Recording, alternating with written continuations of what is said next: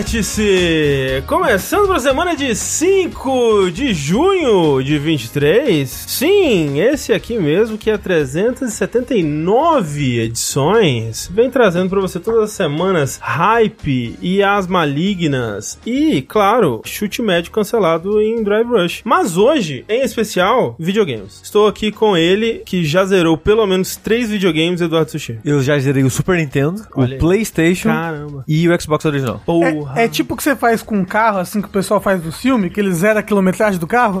Você vai zero videogame. Raspa o número de série. Exato. Exatamente, é isso que eu faço com os videogames. E quem zera mais do que um videogame, mas zera Zelda, é o Rafael Kino. É verdade. Eu tô muito triste, minha vida não tem mais sentido agora. Ah, daqui a sete anos você vai ser feliz de novo. É verdade. Ou quando lançar Final Fantasy XVI, que eu tô animado também. Ou o que acontecer primeiro. É, mas quem também é um fifeiro zerador de videogames é ele, o único Tengu Maru. É, porque eu jogo todos os meus videogames fora pra jogar futebol. Exatamente. Exatamente. É isso, a vida, a vida agora é essa. Assim como o André Campos, que também é um grande futebolista. Sou eu. A bola no pé, o sorriso no rosto, tentando trazer os três pontos e alegrar o treinador. Este é mais um episódio do Vértice. Esse é o podcast aqui que vai falar sobre as principais notícias e joguinhos que nós temos jogado aí nas últimas semanas, na última semana, não para ser mais preciso, né? E é sempre bom lembrar, né? O Vértice, ele acontece graças a pessoas como você aí, que é mês após mês contribuem com as nossas campanhas de financiamento, né? Seja sua contribuição no Patreon, no Padrinho, no PicPay, com seu subzinho na Twitch, lá no Tipo aí, você pode ajudar a partir de um real por mês, que já faz toda a diferença. A partir de 15 você tem acesso ao nosso Discord especial com podcast bônus e os caralho. Caralho não garantido. Mas... Caralho dos membros, dependendo da tier que você apoia. Vai aí de cada um. Pois bem, além disso, é sempre bom lembrar que esse programa que você escuta, que entra agora em seus dutos auditivos, ele acontece às segundas-feiras, sete e meia da noite, no nosso canal da Twitch, né? Ele é transmitido ao vivo no twitch.tv barra jogabilidade. E aí, depois ele é editado e transformado de forma alquímica num podcast de verdade que você pode escutar no seu aplicativo favorito de podcast, né? Seja ele Spotify, Google Podcast, Apple Podcast e tudo mais. Olha que legal. Nós temos agora no Spotify algumas benesses, algum, algumas novidades lá que eu tô achando muito legais. Dentre elas, vocês podem deixar comentários, que a gente tá liberando aos pouquinhos, assim, a gente, a gente vê, assim, os comentários mais interessantes, relevantes, a gente lê todos, quer dizer, eu leio todos. Eu nem tenho como acessar essas coisas. Só, só então. eu mesmo vou ler. Pera, Tem comentário? É. E vou liberando lá os mais interessantes, mais legais. Então, se você quiser deixar um comentário no podcast, assim que você ouvir ele lá no Spotify, infelizmente só funciona pelo app, não pelo aplicativo de desktop, mas você pode deixar. Além disso, você pode deixar sua nota. E agora, nós vamos tentar lembrar sempre, vou anotar na pauta, não anotei essa semana, inclusive, inclu impressionante eu ter lembrado. A gente vai sempre deixar uma enquete de algum assunto que a gente que surgir no podcast, né? Aí a gente deixa uma enquete lá pra ver a opinião da- do pessoal votando no Spotify. Da última semana, o podcast da semana passada, a gente deixou uma enquete lá perguntando se a showcase do PlayStation tinha sido empolgante Ou média, leite.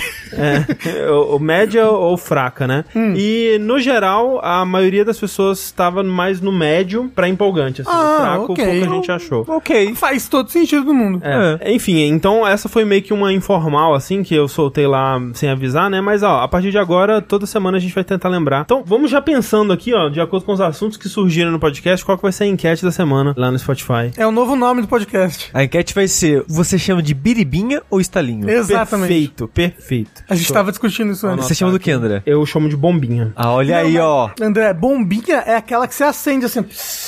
Então, tem, tem essa daí também que chama. Também, essa daí chama rojão. Caramba, você, você é uma mistura de São Paulo com o Rio de Janeiro e com Minas Gerais. A Clarice falou que fala estalinho. Então a minha cidade fala estalinho, talvez a influência do Rio mesmo. Bombinha, É. biribinha ou, ou bom, é, bombinha, biribinha. Biribinha ou estalinho? rojão? Não, Não, não, ou estalinho. estalinho. Bombinha, biribinha ou estalinho. Eu, Ou- chamava de biribinha. Estalinho. Tá anotado aqui pra gente fazer essa primeira enquete super relevante aos temas que vamos discutir hoje aqui no Verso, não é A mesmo? gente tá o próprio Twitter no final do mês, sabe?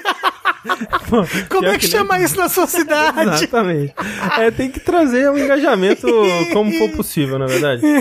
É isso mesmo, Clarice. O negocinho que é pequenininho, joga no chão, faz pec. plec. Isso, sim. é. Você assusta os bichinhos, Isso. é, assusta os idosos. E o sushi. Eu, pra mim eu, sempre eu- foi biriba, inclusive quando eu jogava Street Fighter era a biriba do Akuma. Biriba da Ah, Kuma. era ah, secreta. Ah, é, que porque brilhava a tela. É, porque você agarra e faz... Ah, igual- biriba do Ah, Akuma, porra. É a biriba do Akuma. Faz, faz sentido. Não Melhor que o do especial da letra. Especial da letra. É, eu- Ah, já ouvi como track, é verdade. Na, na minha, na minha, no meu círculo social, era a tela branca do Akuma. Tela branca também. Tela branca do Akuma. Pô, saudade. Será que vende no Mercado Livre? O Akuma deve ver. Akuma. Aí, Stalinho, Está lindo. a gente pegou na festa de junino, não sei se a Thalissa ainda tem. Entendi. Pô, é Vai jogar aqui na mesa pra ver se fica o marca de queimado pra sempre. De- pra at- aterrorizar um pouquinho a Nanguinha, tá vivendo uma vida muito pacífica.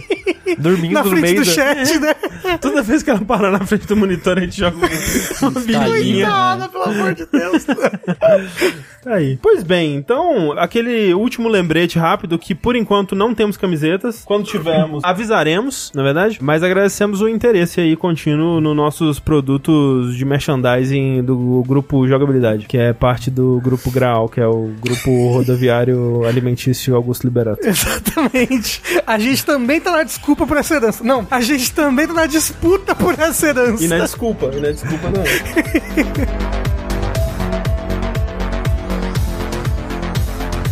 Pois bem, vamos lá para as nossas notícias do Vert de hoje. Antes de mais nada, queria só perguntar se vocês viram alguma coisa do evento da Apple que tava rolando aí. Eu vi que lançaram um óculos, só que eu não entendi o que, que ele faz. É assim, acho que anunciaram, né? Não lançaram. isso, ele. isso, exatamente. Já anunciaram. Mas eu vi bem por cima, eu vi pessoas comentando, não vi os vídeos. É pros fãs do. Do frango da Leque Track da Do frango da sadia. Frango da sadia. frango da sadia. Exatamente. É incrível como é. Exa... Cara, é Exatamente o óculos do eu- da impressionante. Eu não tinha pensado nisso. É igualzinho. Agora eu não vou conseguir dizer.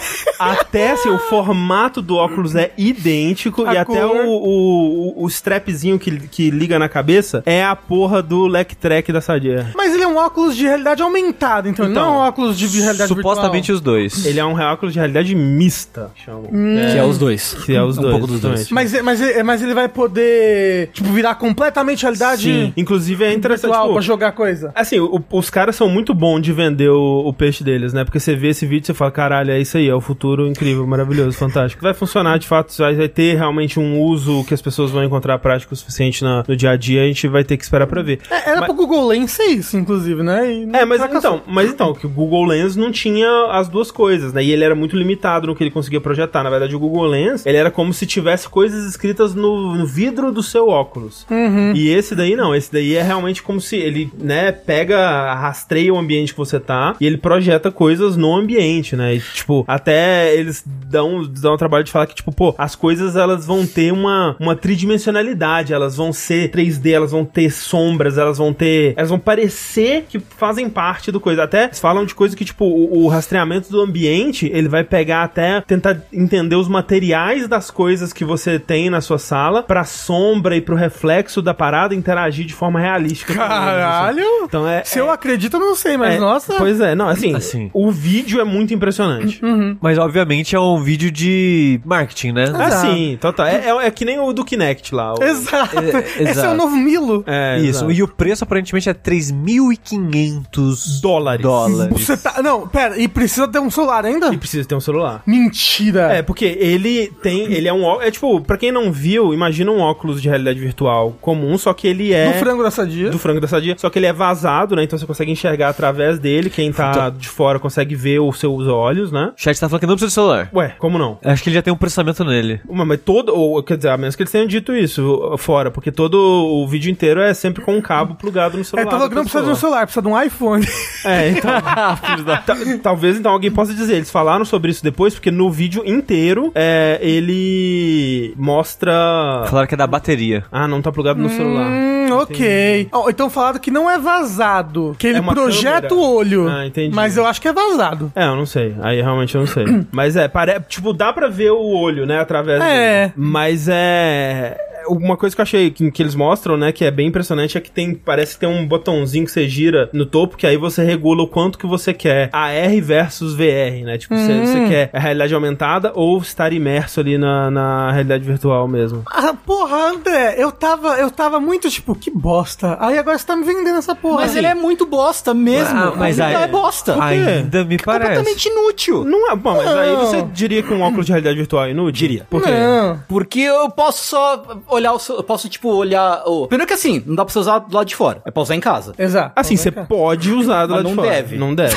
Especialmente no Brasil. É. Nenhuma funcionalidade, funcionalidade dele me parece justificar o preço. Não, o pre... não, aí, aí realmente não. Colocou o preço na questão, Ok, acabou. Então, me- mesmo É. tirando o preço, Acabou completamente. não me parece nada que É. motive a abandonar meu celular ou meu notebook ou a minha tablet ou qualquer outro qualquer outro aparelho pra ter um bagulho desse. Assim, o negócio que eles falam é que o se- se o processador é um M2, é o processador dos notebooks, né? E, tipo, é Sim. um puta processador. É, mas a parada é, por que eu compraria isso em vez de um computador? Ah, porque é o futuro, entendeu? E porque é da Apple.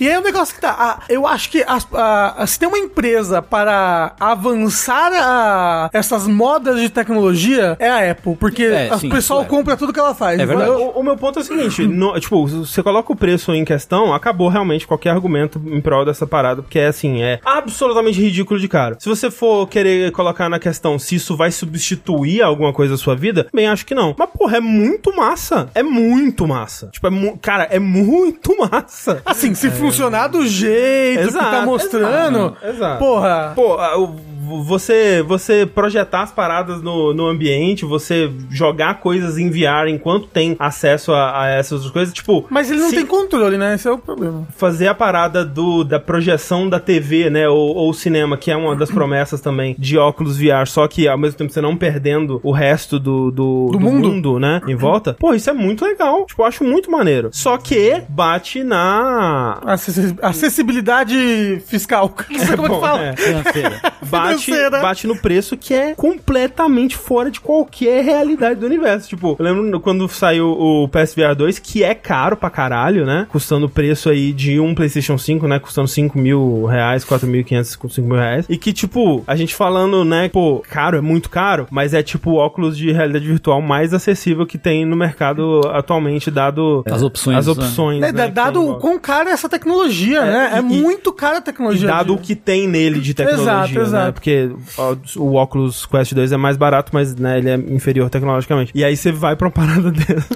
que tipo assim, o, o- obviamente ele não se compara com o óculos de VR, porque ele tá oferecendo uma coisa diferente, mas é tão absurdamente mais caro. Tá vendo? Realmente não é. Ele vai escanear o seu rosto pra. Não, eles mostram a parada fazendo um boneco 3D seu pra aparecer em cal, assim, é muito ridículo. Socorro. É, a, a, a Cake falou, ah, isso aí vai custar uns 20 mil no Brasil, Cake. 20 mil. O celular já é uns 15. É, a, a conversão direta já dá mais de 15. Vai ser 40. É, eu Algo chuto assim. uns 35, 40. É, tranquilo. Sabe o que? Eu tô vendo, penso, pô, queria muito testar um dia isso, Exato, sabe? sim, testar sim. na minha sala. é, E- colocar na minha cara e ver como é que é, fácil. Isso nunca vai acontecer. Mas esse é o meu ponto. Não é muito maneiro. Tipo, é, é, conceitualmente, não pra ter. Mas, porra, que conceito legal, que parada Ah, com ó. possibilidades legais. Pô, eu acho que seria muito legal. É tipo um negócio de coisa que a gente vê no futuro, assim, tipo, É. filmes que mostram o futuro. Pô, as coisas projetadas, vo- você podendo mexer num computador potente, sabe? Assim, com as mãos. Pô, parece Mas- legal. Mas pra que que eu vou querer fazer essas coisas, porque, porque você Porque é é, maneiro. jovem e do Porque é futuro,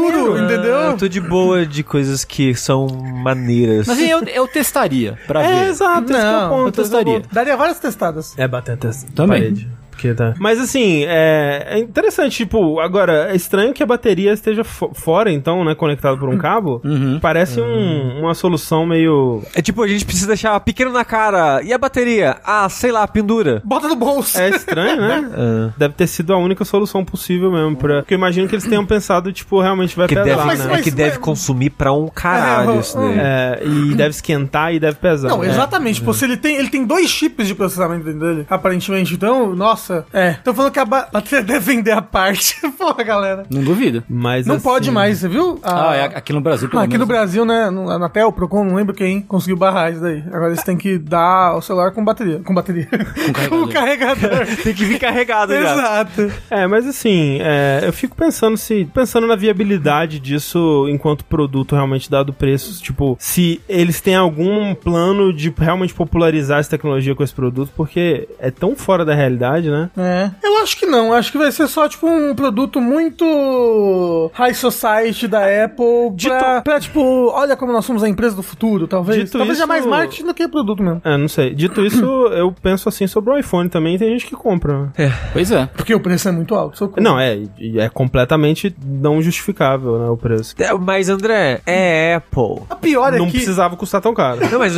Não, pra mim isso podia ser o logo da, da o slogan dele. Não É, pô, precisava. não precisava custar tão caro. Mas o negócio é, eles vão cobrar porque eles são a Apple. Exato. Exato. Mas assim, é, vendo o Luca usando o MacBook pra trabalhar hoje em dia, eu fico, caralho, essa é magia. Assim. É, é- é que o MacBook você ainda tem justificativa de funcionalidades mesmo dele, né? Porque pra trabalhar com imagem, as cores que aparecem no monitor são mais diferentes, são mais é, Próximos do próximas da realidade, alguma coisa, do- são mais fidedignas. Mas peraí, essa tecnologia é exclusiva da Apple? Você não consegue comprar um monitor bom? Você consegue, mas o da Apple é um dos melhores. É. Não, e André, o negócio é, o, o Lu- Luca edita, às vezes, já editou tá, pra casa de amigos lá, em, em computadores muito fodas, computadores Windows. Ele tem um notebook agora e o negócio é mágica, assim, tipo, o quão bem ele consegue editar tudo assim, tipo, sabe o preview ali do vídeo? Ele não precisa fazer proxy, não precisa fazer nada. O negócio roda liso, É, tudo. pra, pra editar vídeo, o pessoal ainda fala que a melhor tudo plataforma ainda roda é, é Mac. liso. É, eu sempre, eu sempre ouvi falar isso mesmo. Nossa, é muito absurdo pra, tra- pra trabalhar, É, sabe? pra trabalhar, pra trabalhar. Mas aí Realmente. entra quote, a,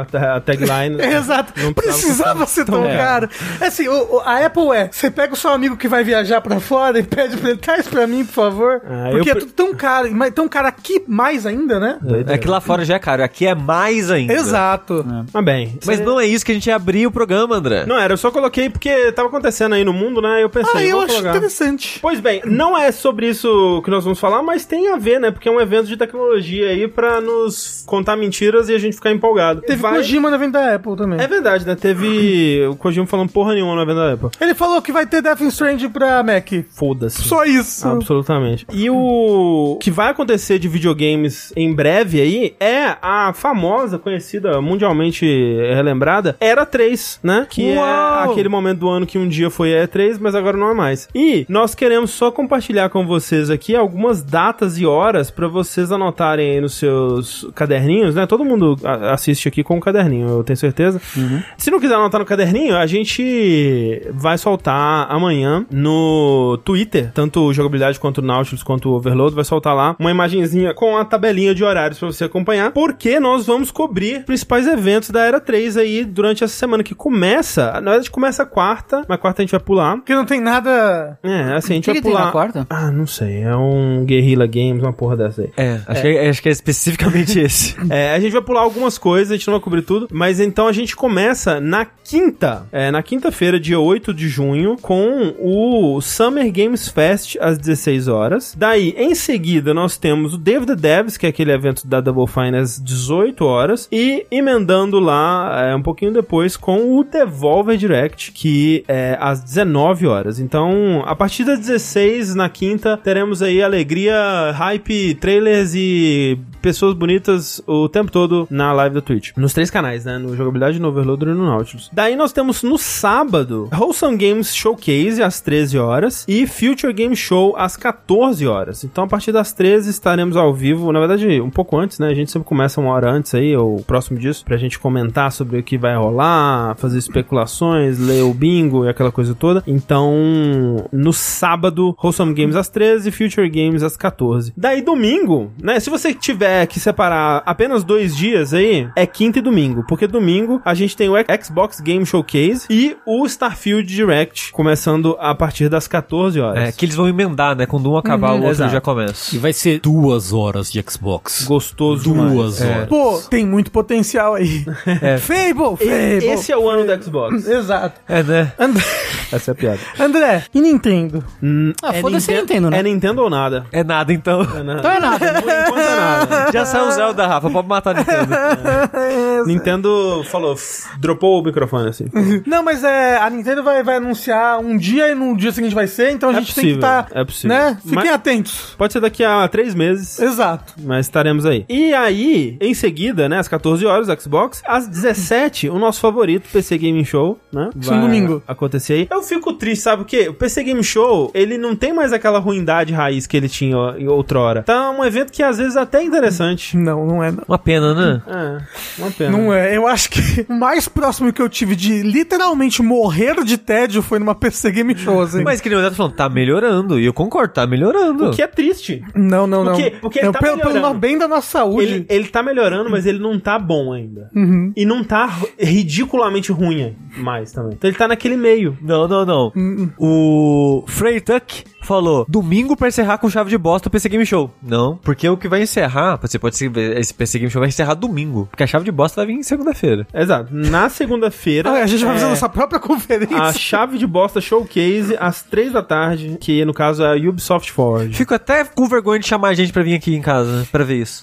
Como é que você escreve É pra só pessoa? isso? Como é que você escreve pra pessoa? Ô, vem aí segunda ver Ubisoft com a gente. E é só Ubisoft? É só a Ubisoft. Você lembra quando é, a conferência da Ubisoft era legal, porque no final eles sempre tinham uma coisa surpreendente, assim? É Just Dance. E aí a gente teve Watch Dogs e nunca mais teve nada de interessante. Não, depois teve aquele jogo de descer montanha. Teve o jogo de respirar. Exato. Qual E... que era o jogo de respirar? Da E3 de 2010. Nossa. Você tinha que respirar pro, pro, seu, pro seu globulinho e, e ir navegando na. na- Teve isso. Era o que? Era de Kinect? O que que era É isso? de Wii. Ele era pro. Ele era pro Vitality Sensor, talvez? A Vitality Sensor não chegou Não tenho certeza. É, tem, tem, era, um, era um videogame sobre respirar no ritmo certo, assim, pra relaxar. E aí foi a mesma conferência que teve a galera brincando de laser, Laser tag. tag. Nossa. E não foi essa conferência também que teve ou o Pelé ou o James Cameron ou os dois? O Pelé foi 2011, talvez. Mas uma delas teve o Pelé, sim, com certeza. E o Pelé ficou, ficou lá falando. Ficou lá. Esse é o tipo de coisa que a gente não tem mais. Eu sinto falta, vou É te dizer. triste, é vou te dizer. Por isso o que caos era ao três, vivo, né? o caos do ao vivo. Sabe o que você não tem mais, André? O? O Yves Guillemot levando os funcionários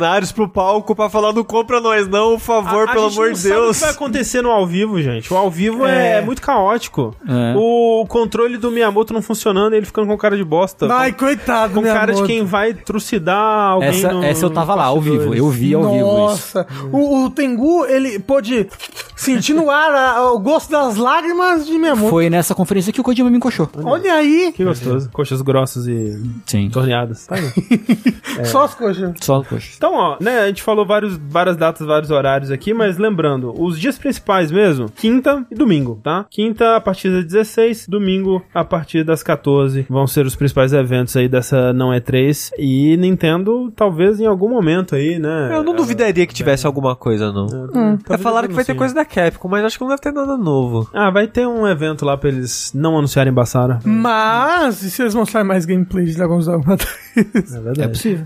Parênteses. Às vezes as pessoas perguntam pra gente assim, pô, falar, vocês vão jogar, por exemplo, vou dar um exemplo real recente, tá? Vocês não vão jogar Diablo 4? Aí eu falo, ah, não, até queria, mas porra, que tenho curiosidade, né? Mas independente das tretas da Blizzard, você por acaso já ouviu o nosso podcast? Pra gente falar mal da Blizzard da Activision o tempo todo, né? Então, tipo, se alguém por acaso se pergunta assim, pô, por que que vocês falam, não tô jogando tal jogo? Talvez é porque a gente tenha falado muito mal de uma dessas empresas em, em um podcast passado, porque eu tenho certeza que é por isso que a gente não recebe jogo da Nintendo, da Activision, da Ubisoft, da EA. Eu acho que ninguém.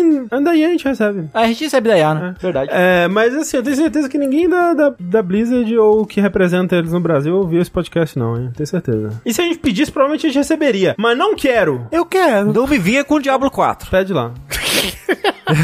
mas bem, então é isso. Esses Eu já são tive que comprar Street Fighter já. as pobre. datas e horas da não é 3, quer dizer, da era 3.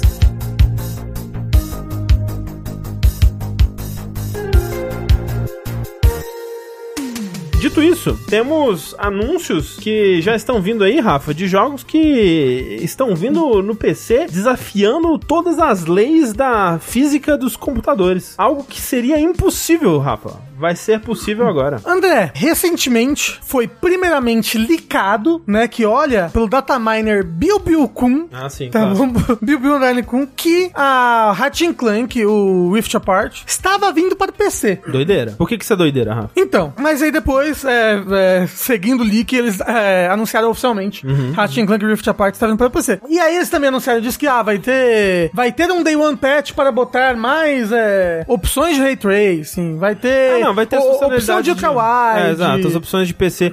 É, vale dizer que quem tá fazendo esse, pé, esse porte é a Nixis, né? Que é uma das empresas que tem quase chance de não sair um porte bosta, né? E Uhum. Porque eles mandaram muito bem no porte do Homem-Aranha, por exemplo, do Miles Morales. Isso não teve problema. Não, isso é um bom porte, o pessoal considera. Mas, dito isso também, acho que foi a Nix que fez a porte do primeiro Horizon, que quando lançou tava meio bunda. Mas esse é mais antigo, eles É já mais antigo. aprenderam. já. Aprenderam com os erros. Acho que foi o primeiro, o Horizon foi o primeiro. É. É, mas o negócio que é, que as pessoas, as pessoas, que nós, não sei se as pessoas ficaram assim, uai, é que, teoricamente, o Ratchet Clank Rift Apart, ele só consegue ser possível, ele só roda graças ao incrível, a incrível tecnologia PlayStation 5 e a incrível tecnologia do seu SSD. É SSD mágico. Exato, seu SSD, mágico ultra rápido que permite você tá em. você mudar de uma tela pra outra do jogo em, sem load, né? Praticamente. Sim, sim. É, não, é, é. Presença do SSD nessa geração, tanto no PlayStation quanto no Xbox, é o que tá aos. Assim, no começo, mais, né? Hoje em dia eu vejo mais tela de load do que eu gostaria. Mas assim, o load está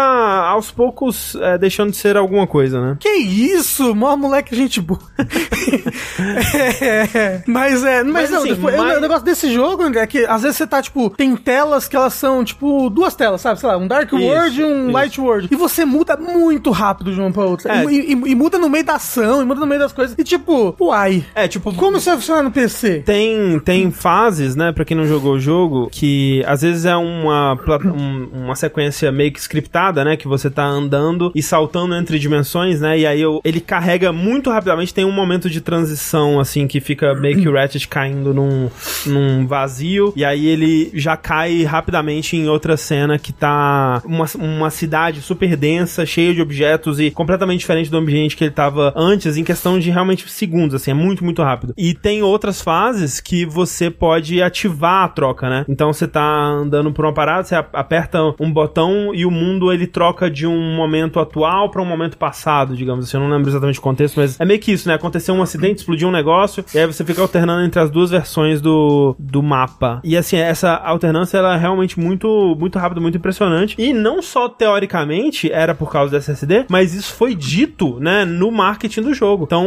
o, o pessoal mostrava lá a, a cena da- das, das trocas de, de mapa, né, e o produtor do jogo da Insomniac falando, ah, isso aqui é, só é possível graças ao SSD incrível do PlayStation 5, que é incrivelmente rápido e muito foda e tudo mais. Que na época do lançamento era o SSD disponível para consumidor mais rápido do mercado. Hoje em dia já não é o caso para PC. Sim, Mas sim. na época era o caso. Exato. E mais do que isso, né? Não é só ter um SSD rápido, mas é, o, o hardware do PS5 ele tem controladores, ele tem hardwares dedicados pra fazer a decompressão do- dos dados, né? Então ele consegue extrair mais ainda desse SSD do que um PC consegue é, normalmente. Então a gente pensou, pô, legal, né? Acho que o, o grande chamariz dessa geração é o SSD, né? Porque os gráficos, você tem claramente um, um salto gráfico, né? E performance de jogos, a gente tem visto muito mais jogos a 60 frames do que na geração passada. Mas, pô, um dos chamarizes dessa geração é SSD, né? E tudo que ele vai possibilitar em termos de tipos de jogos que vão poder ser feitos agora que não poderão ser, não poderiam ser feitos anteriormente. E fomos todos enganados. O quê? Aparentemente. É que Não, assim. então, é como o pessoal do, do chat tá falando, ah, mas é, tem muito SSD pro PC hoje em dia, cinco vezes mais rápido e tudo mais. Mas você já viu o jogo exigindo você ter um Não SSD tem, na hora não de, tem. sei lá, tá na Steam, ah, exigências mínimas, SSD de tanta velocidade. É, tem jogos que eles vão rodar pior e que vão ter loads muito mais lentos. E até, por exemplo, jogos como Cyberpunk lançaram em patches recentes é, uma opção gráfica para caso você use o HD, né? Você marca lá, porque aí ele vai fazer umas adaptações e tal. Tipo, com certeza tem jogos que tem o, o SSD como recomendação, né? Tipo um Forza. Tipo, o pessoal fala do, sei lá, o Star Citizen da vida aí, né?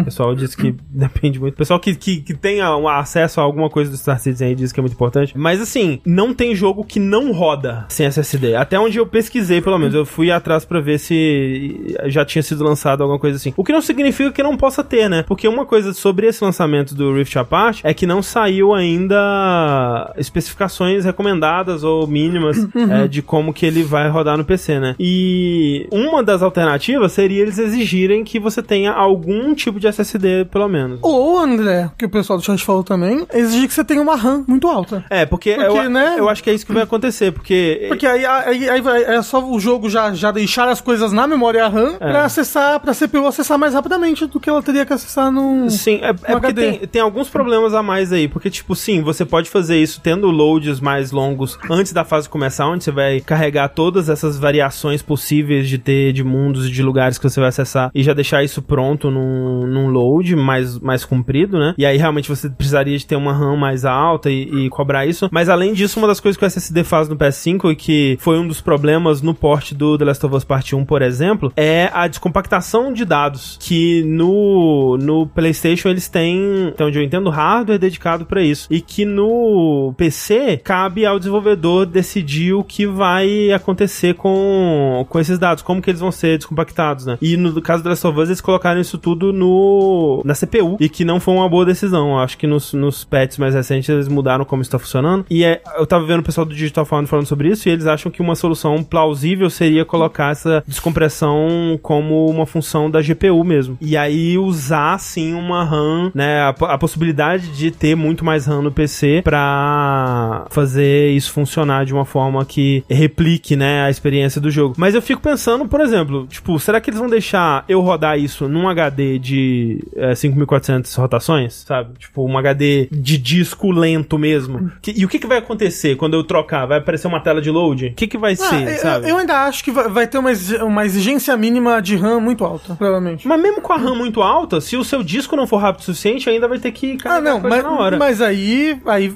aí vai, vai ter uma, uma tela de load inicial em cada fase muito alta. Não, mas na hora que trocar pra acessar mesmo o que tá na Então, RAM, precisa de um disco, de, de uma leitura daquele dado mais rápida. Não, mas aí que, que- quem faz isso, quem faz a. A RAM se comunica diretamente com a CPU, ela não passa pelo HD, entendeu? Se, se, se você, no, no no começo da fase, você pegar tudo, todos os assets, tudo que você precisa e botar na RAM. É que eu, eu, e aí, assim, por exemplo, você, você tem 16, 32 GB de RAM pra esse jogo. Você botou tudo lá, a, a CPU só vai se comunicar com a RAM, ela não vai precisar se comunicar com o HD, entendeu? Mas então, eu- aí que eu acho que entra a parada de, de descomprimir o dado. Que eu não sei como é que funciona realmente, mas o Uhum. pessoal fala que pra, pra isso chegar na memória da placa de vídeo, tem que ter alguma coisa aí pra, pra agilizar esse processo. Eu, não- eu realmente não entendo profundamente. E talvez seja só como o Rafa tá falando mesmo: carrega tudo na RAM e deixa lá e foda-se. É, e aí provavelmente eles vão fazer alguma, alguma coisa nesse port pra que isso funcione corretamente no PC, né? É, e aí é que eu, que eu, o pessoal tá falando, ah, então ah, o PlayStation mentiu. De certa forma. Não, eu acho que não. Eu acho que eles usaram a tecnologia que eles tinham pra conseguir fazer isso. Então, mas o que eles dizem é que o que eles disseram no marketing é que isso só seria possível com o SSD do PlayStation. E a gente tá vendo que não vai ser o caso, né? Ah, não.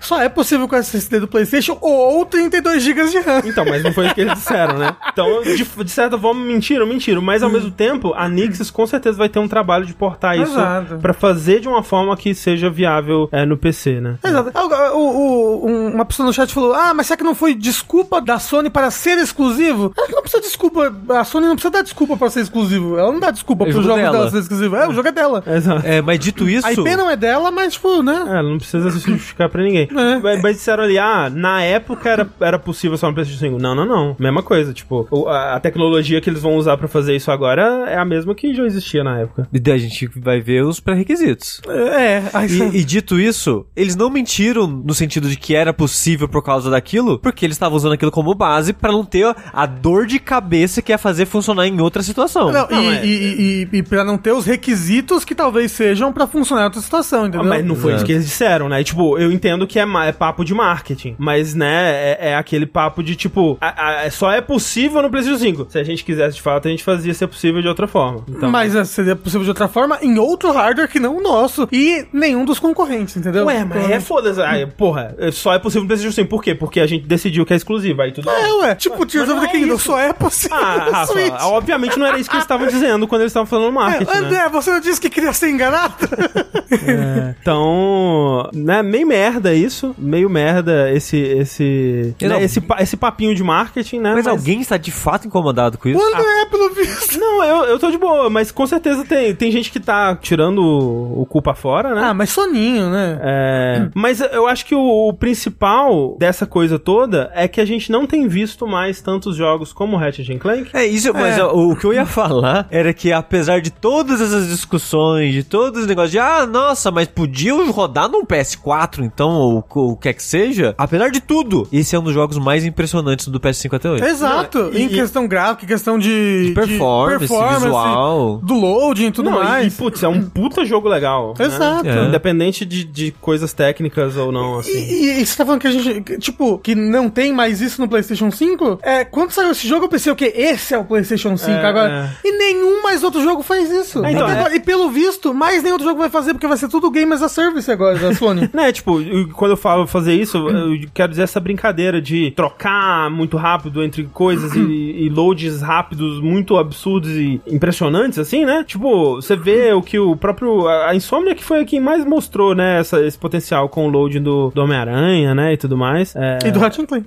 É, e do, do Ratchet Clank, eles são o que mais tem mostrado isso. Tipo, é óbvio que ainda devem vir por aí jogos que vão usar algumas coisas, né? é, me parece, esse jogo me parece um típico jogo de começo de geração que tá querendo mais mostrar as capacidades do console, que realmente isso vai se perdendo ao longo da geração. Tipo, no começo do Switch que tinha jogos que usavam a vibração especial dele lá. É que usavam o, o leitor lá. É, exato, Como é que é o nome exato. daquilo? O que, É, que é? infravermelho. O infravermelho, é. Leitor infravermelho. Mas assim, isso é triste porque a, a maior parte de- desses jogos que ah, utilizam muito a feature do videogame pra mostrar por que que tem aquele videogame são ruins, assim, tipo, porra, fica usando. São mais uma gimmick. só, Exato, né? são mais gimmick. E esse jogo não. É. Esse jogo, ele, é- ele é muito bom e, e as gimmicks, entre aspas, dele é o que torna ele melhor ainda, sabe? Sim. E triste se esse aspecto de jogos exclusivos de PlayStation 5 foram se perdendo com o tempo. Eu acho triste que, tipo, é comum no começo da- do, do console vir um monte de jogo que vai usar as coisas dele e depois perder com o tempo. Mas muitas vezes essas coisas são coisas que você não vai sentir falta mesmo. Tipo, sei lá, o PS3, usar o, Nossa, o movimento do controle, né? As coisas assim. Lair. As coisas do, do Ratchet Clank são coisas que eu queria que tivesse mais. Sim, são, exatamente que são falei. coisas que têm é, possibilidades legais pra, pra gameplay, né? De É. tipo. é, e, e aí é que é foda, né? Porque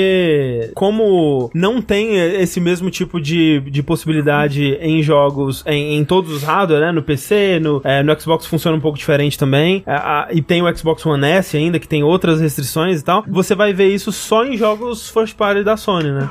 E mesmo os jogos first party da Sony não estão necessariamente usando da melhor forma possível. André, inclusive o chat me lembrou uma coisa, uma notícia rápida. Hum. É, a Nintendo anunciou nas escondidas É, eu vi. o Until Switch 2. Sério isso? Que não chamou Want to Switch 2, chama Everybody Want to Switch. Exato. Everybody Want to Switch. De fato, todo mundo quer switchar. E não é um jogo de preço cheio, é um jogo de 30 dólares, acho. E nas escondidas, assim, ou seja, acho que eles não estão botando fé nesse jogo, não. Não, e dizem que é é mais um caso daquele jogo que, que tava pronto há um ano atrás e Exato. tava só guardando aí pra algum momento lançar. E lançou, tipo, sem alarde Peraí, já saiu? Não, não, acho que só anunciaram, só. Anunciaram no anunciaram. sigilo, é. Mas, tipo, o negócio é, eles anunciaram agora pra na Direct, Ah, agora o é D3 isso. dele, nem darem atenção pra esse nome. Ah, claro, né? Porque todo mundo tava esperando aí, eu né? tava... Mentira. Mas, o- que eu a, a, a grande diferença desse jogo é que agora é, é, eles, eles jogaram Jackbox e falaram, pô, pô, boa ideia desse pessoal aí. Então agora você pode controlar com o celular também. Exato. E aí pode mais pessoas jogar do que só duas. Foda-se a vibração louco! do controle. Exato, porque o negócio do Switch era, era, era um jogo de preço absurdo pra ser um. Como que fala? Uma tech demo das capacidades de vibratórios do Mas, Switch. mas é o que a gente tava falando. Já mostrou? Agora foda-se. É. Agora tá tudo Agora o Until Switch Rebound, não? Como é que é? certo. Isso aí mesmo. O Until, re, o Until Tinha Switch? que ser o quê? 3-4 Switch. Exato. Triforce Switch, é só com personagens de Zelda. Aí sim. Pô, simulador de tira leite, era gostoso demais. Mas é, é Everybody Want to Switch porque agora... Agora tem o celular. Exato. Mas e, era legal os jogos que você tinha que, tipo, levantar o, o Joy-Con da mesa e girar, lembra? Só um pouquinho pra não estourar e botar na mesa de novo. O estourar, no caso, é da Drift, tá? Que o Rafa tá se referindo, tá, gente? É ótimo. Mas isso daqui é uma próxima geração, verdade, Anderson. Vai ser o, o 3-4 Split, né? Do Nintendo Split. Estão guardando, estão guardando.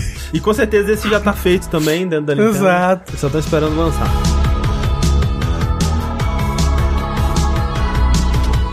Por falar em jogos, videogames. Saiu uma matéria é, do Jason Schreier sobre o desenvolvimento de Redfall. E tem algumas informações interessantes aí, que algumas coisas até que contradizem o nosso menino Phil Spencer na entrevista que ele deu no Kinda Funny e que eu achei é, interessante, assim, eu gosto muito quando rola essas matérias, né, sobre os bastidores do desenvolvimento, que a gente se pergunta por que que isso aconteceu dessa forma, né, tipo, quando rolou Anthem, né, como da, da, da situação na BioWare. Exato. Tem, tem, inclusive, André, uma série no YouTube, no moço que eu esqueci o nome, mas é What Happened. Ah, sim, é o Matt McMuscle. Isso, e é muito legal essa série. Tipo, o que aconteceu com o desenvolvimento de vários jogos aí? É, sim, só que no caso, o, o que é legal do Jason Schreier é que ele é a fonte, né? Quer dizer, ou ele tem as fontes, né? Então, ele, é o único jornalista de games, afinal de contas. Basicamente. Então, ele falou com alguns desenvolvedores do é, da Arkane, né? E comentou, né? Eles contaram um pouco da, da história do que deu errado ali, né? E, de certa forma, é, replica aquilo que a gente sempre fala sobre jogos ruins, né? Que é, cara, a desenvolvedora é sempre a, a primeira que vai saber, né? Que se o jogo tá ruim ou não. Ao contrário do que o Phil Spencer tinha dito na, na entrevista lá, que ele. Que eu não imagino que ele tenha mentido, né? Mas ao mesmo tempo, tipo, o estúdio sabia que o jogo tava ruim, rolaram esses reviews, que provavelmente esses mock reviews que a gente falou, né? Que é o que o, a, a desenvolvedora, a publisher, manda fazer, né? Pra ter uma estimativa de como vai ser a nota quando o jogo lançar. E esses reviews foram mais altos do que eles esperavam, mas ainda assim não deve ter sido uma nota muito boa, né? E aí fica aquela questão de tipo, pô, quais eram as opções, né? Será que realmente era o único, a única coisa viável se fazer era lançar o jogo? Não tinha como realmente dar mais um ano de desenvolvimento, né? É, dado que a Microsoft tem dinheiro infinito. É, mas aparentemente não. Mas o que eles dizem na, no, no estúdio é que eles já estavam cientes desses problemas muito cedo, né? No, no desenvolvimento. Por quê? O desenvolvimento dele começou em 2018, né? Na época que a ZeniMax ela já estava tentando ser comprada e estava tentando transformar, deixar seu catálogo, né? Seu portfólio de jogos da forma mais interessante possível ali para potenciais compradores, né? E isso incluía trazer para o portfólio dela é, é, jogos como serviço, né? Jogos online, jogos que tivessem transações, microtransações e o cara era 4. E você pode ver que mais ou menos nessa época, todos os estúdios da ZeniMax, ou a maioria dos estúdios da ZeniMax, lançaram algum jogo que tinha coisas desse tipo. Então você teve o Fallout 76, você teve Só o, o Wolfenstein Youngblood, que era o Wolfenstein multiplayer. Você teve, né, o Doom Eternal com elementos de, de jogo de serviço ali no modo multiplayer dele. E aí a Arkane estava recém saída do, do Prey, que foi um fracasso comercial, é, embora um sucesso de crítica, e veio essa ideia, esse, esse comando de cima, né, que, que eles dizem que não era um mandado é, 100% absoluto, assim, a ser seguido, mas, né, pra agradar nossos overlords, e a ideia pareceu interessante num, num primeiro momento, de tentar fazer um jogo da Arkane, só que multiplayer. Então, tentar trazer essa ideia de, de encontrar o que, que significaria até trazer o casamento desses dois universos, né? De trazer um jogo que tivesse os valores e as, a, as especialidades da Arkane, mas que funcionasse como multiplayer, que era como estava sendo vendido e como a gente estava esperando, né? Até entender o que, que isso significaria dentro do jogo mesmo. Só que, à medida que o desenvolvimento do jogo ia avançando, essa ideia ia perdendo força, porque eles não conseguiam encontrar a resposta disso. Eles não conseguiam encontrar o que que essa, essa junção de ideias significava e essa tensão fundamental que a gente sempre fala, né, entre um jogo single player e um jogo multiplayer, eles não conseguiam é, resolver ela exatamente. E aí, ao invés de tentar chegar a uma resposta, eles começaram a comparar com Far Cry e Borderlands, né? Então, sempre que alguém ficava em dúvida do que eles estavam fazendo ou que caminho ir, ah, é tipo Far Cry, tipo Borderlands, assim. Mas o, o que eu entendo também que uma das grandes falhas desse jogo é o, o quão ele é um Borderlands ruim. É, não, o jogo, ele, justamente por isso, porque eles ficaram muito tempo tentando encontrar o que, que seria o jogo e eles nunca conseguiram terminar de fato, né? Então é um jogo com muita cara de inacabado, muito bugado, muito cru. É, e eu vi um pessoal falando, tipo assim, ah, peguei meus amigos pra jogar, a gente fica 10. eh, A, a gente acha inimigo a cada 10 minutos no jogo. O resto a gente andando pra lá e pra cá, porque não tem inimigo. né? Sabe? Parece que não foi balanceado pra ter inimigo o jogo. Sim, sim. E aí, assim, é, tem que lembrar também que a Arcane Austin é um estúdio pequeno, né? É um estúdio de, tipo, 100 funcionários, assim, que é muito pouco pra desenvolver um jogo Dessa como escala, serviço, né? Exato, que vai ser mantido, que vai ter conteúdo suficiente pra, né, se manter por um grande tempo e cheio de sistemas e, né, é, multiplayer em si já é bem complexo e tal. E aí, é, mesmo com o estúdio de suporte, eles estavam sempre travando batalhas com isso, de não conseguir, de não ter gente suficiente cuidar do escopo do jogo inteiro. Então, é, você tinha ali veteranos da da, da Arkane, né? Pessoal que trabalhou em Prey, muitos dos que vinham desde Dishonored e tal, que não queriam fazer um Far Cry ou um Borderlands ou um jogo online meio esquisito, assim. E, e começaram a sair, né? E estima-se que 70% da equipe que trabalhou em Prey saiu durante o desenvolvimento de Redfall, assim. Isso é muito triste. Nossa muita senhora. Mas é, é- sabe, eu tenho, eu tenho tomado uma raiva por esse nome, por esse termo Game as a Service, sabe? Que ódio. Mata tudo que eu amo. Tu- ah, Tá matando a, a Sony, inclusive. Isso, isso e o Gacha. Você é uma Sony, é? Você tá querendo dizer que você é um soninho? Um, um dos famigerados soninhos? Sempre fui.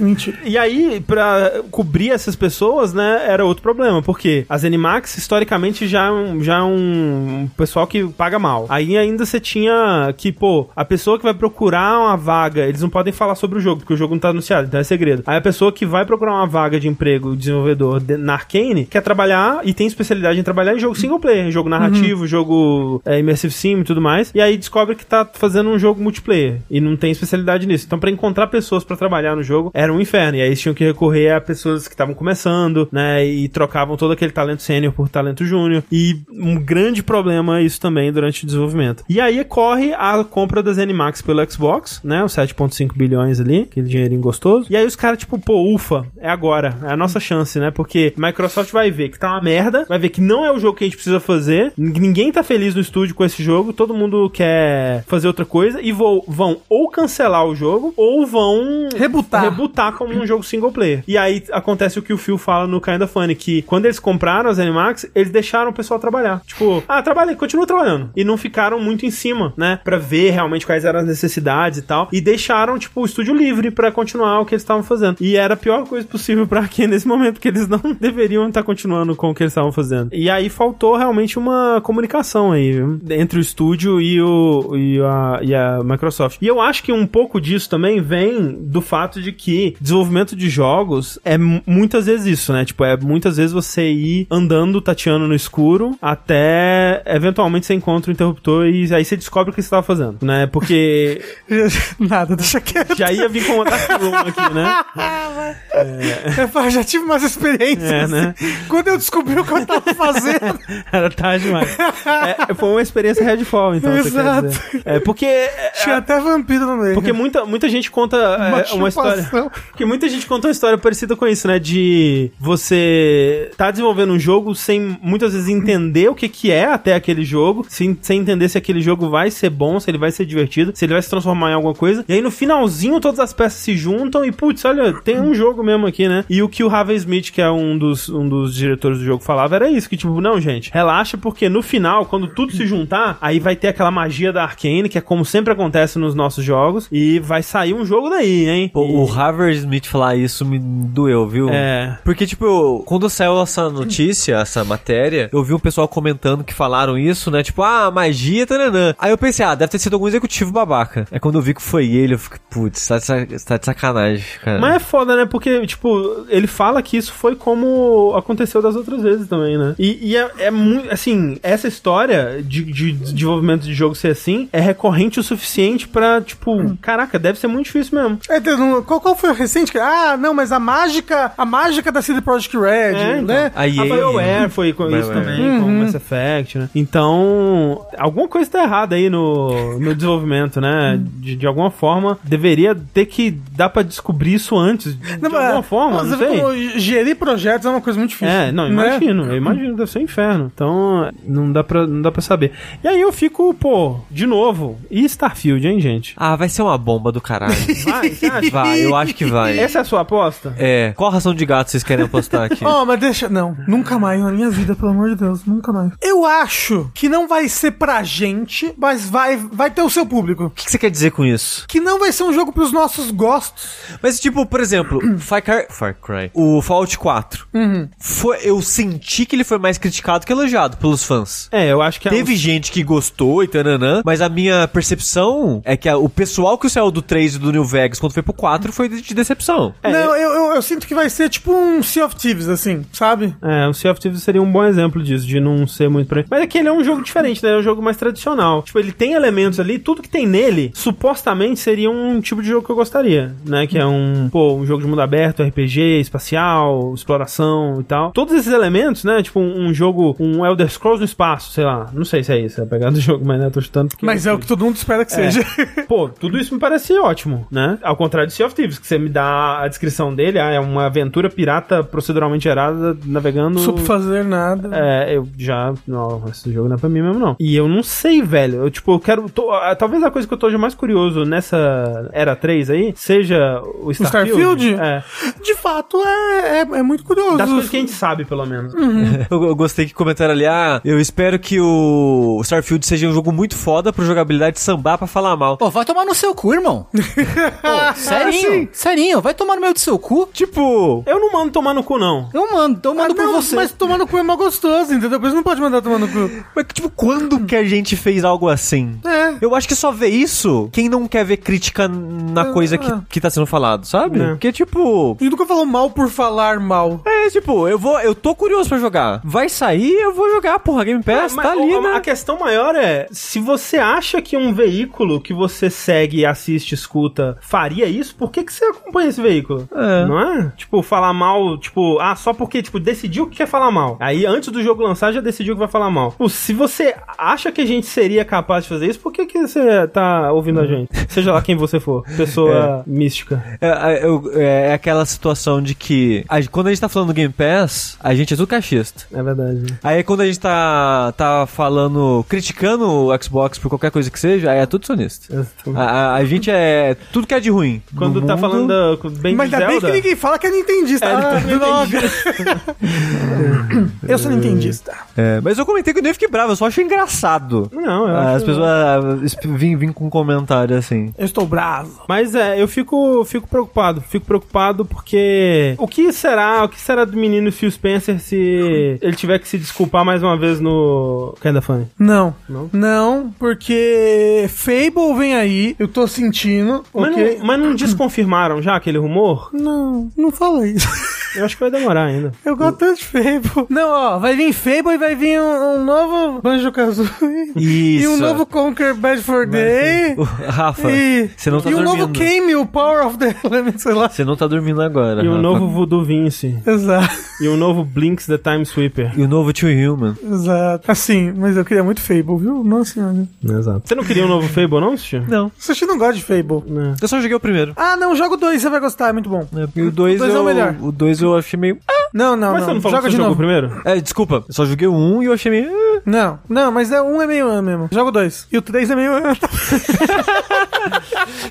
mas o 2 é pica, o Mas 2 e é o pica. Fable The Journey, que você fazia carinho no seu cavalo e era uma aventura em linha reta? Você é. Coisa sua mente, nunca existiu. É, beleza. No Fable vai ser Extraction Shooter. Não! Imagina. Não duvida. Por favor, não! Não duvida. De cachorro. Exato. Você vai, o cachorro vai fazer o extraction e você vai fazer o shooter. É, então, é o Fable do Kinect, o Fable The Journey.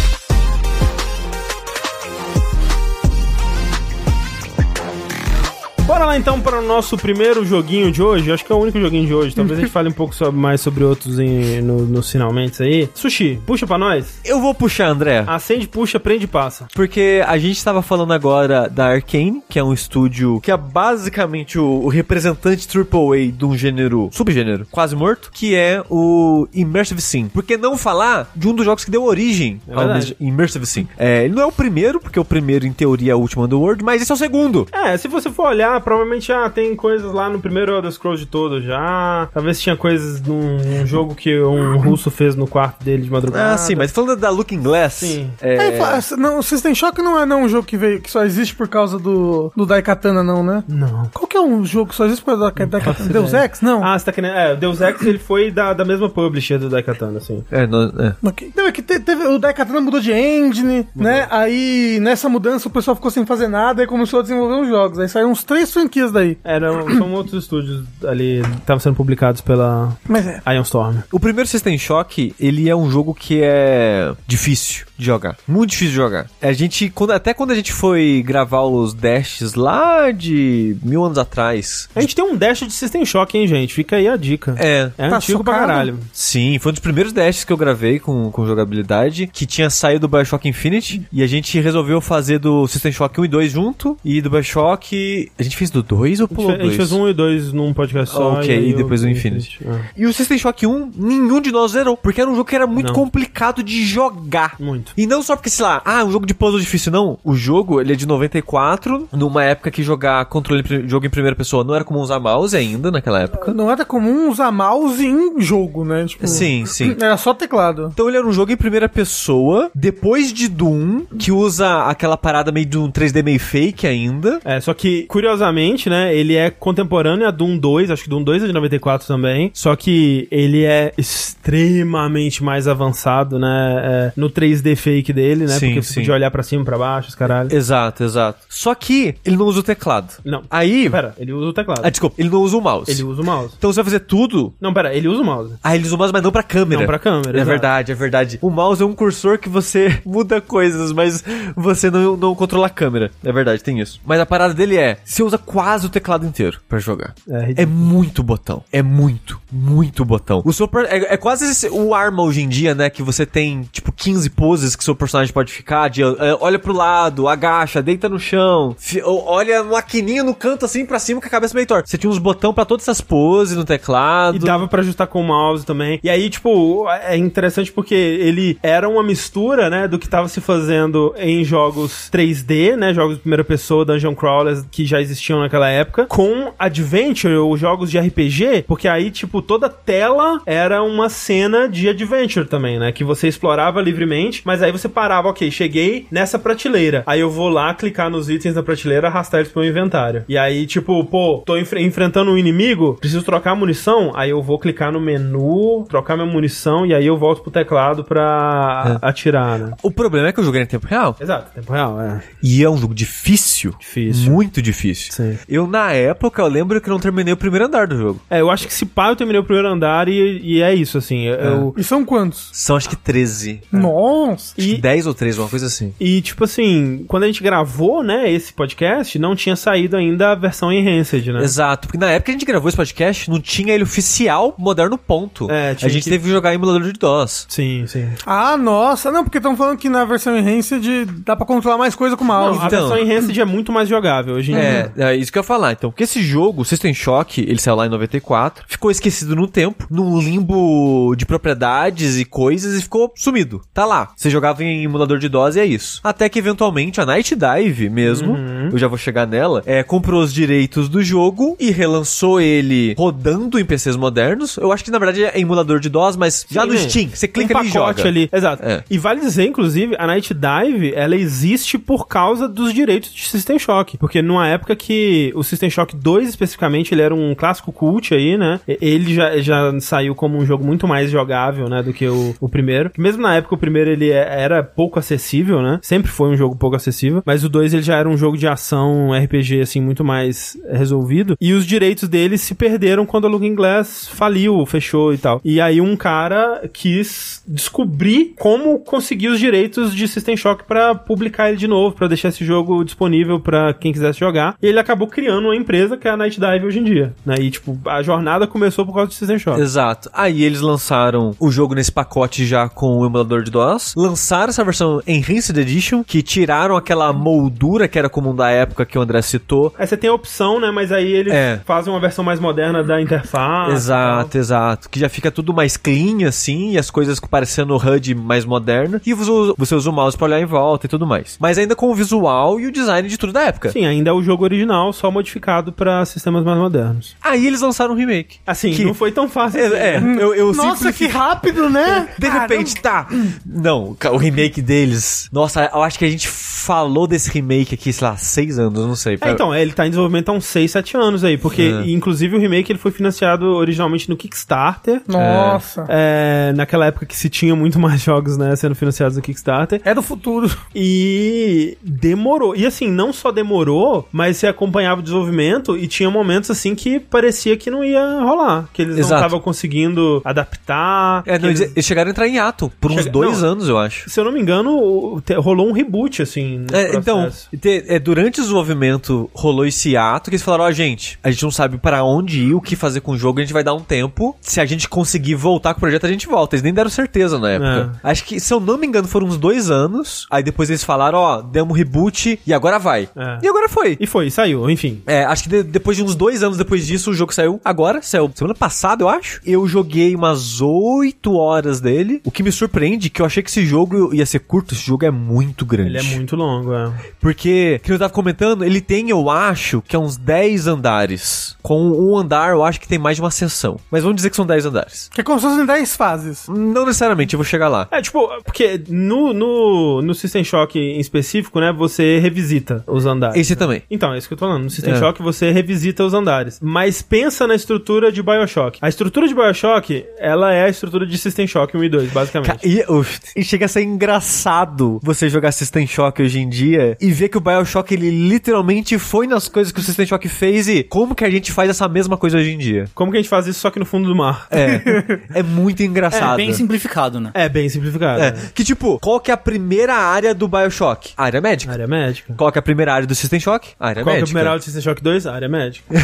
É, medicina em primeiro lugar. Assim, o, o Bioshock, ele é uma grande homenagem, uma grande. né, um, uma, um É. soft reboot. Não um soft reboot, mas. o uma sucessor releitura, espiritual. né? É, Uma- espiritual. Na época ele foi anunciado como o sucessor espiritual do, Isso, do System isso. Shock, né? É, e ele é muito parecido com esses dois jogos em estrutura, em proposta, em, em várias, várias mecânicas e coisinhas que tem no mundo, assim. Eles são jogos muito parecidos. E eu joguei, dessas três horas que eu joguei, eu completei, mais ou menos, eu sinto que ainda tem uma coisa ou outra pra fazer, três andares. Coro. Alguém no chat falou que o jogo tem 15 horas. Ah, quem, no que How é, Long It Should Beat. quem que é essa pessoa que zerou o jogo em 15 horas? É tipo o Tears of the Kingdom, tem 5 horas no. Porque jogando pela primeira vez, indo com calma, morrendo pra caralho, que é um jogo difícil, e explorando, e pegando as coisas pra destruir, fazer dinheiro e os caralho, Sim. é muito tempo. Eu não tô achando ruim isso, só tô falando que é um jogo muito mais longo que eu achei que ele seria. Mas uma coisa. Que tipo de jogo que é, Tsuji? Então. É um Immersive Sim. Esse jogo é um Immersive Sim, que é um jogo em primeira pessoa, que é muito sobre você jogar da sua maneira, é, achar maneiras de, de responder aos sistemas e coisas do jogo, que normalmente são jogos mais abertos, com mais de uma solução pras coisas. É em primeira pessoa? Ele é em primeira então pessoa. é um FPS, o Ricardo diria. É. E é engraçado que eu sei que esses jogos têm origem em Dungeon Crawler, em RPG e esse tipo de coisa. Mas é muito engraçado ver esse remake, que ele é muito fiel, ele, ele é- moderniza algumas coisas, mas no geral ele é muito fiel na estrutura do jogo.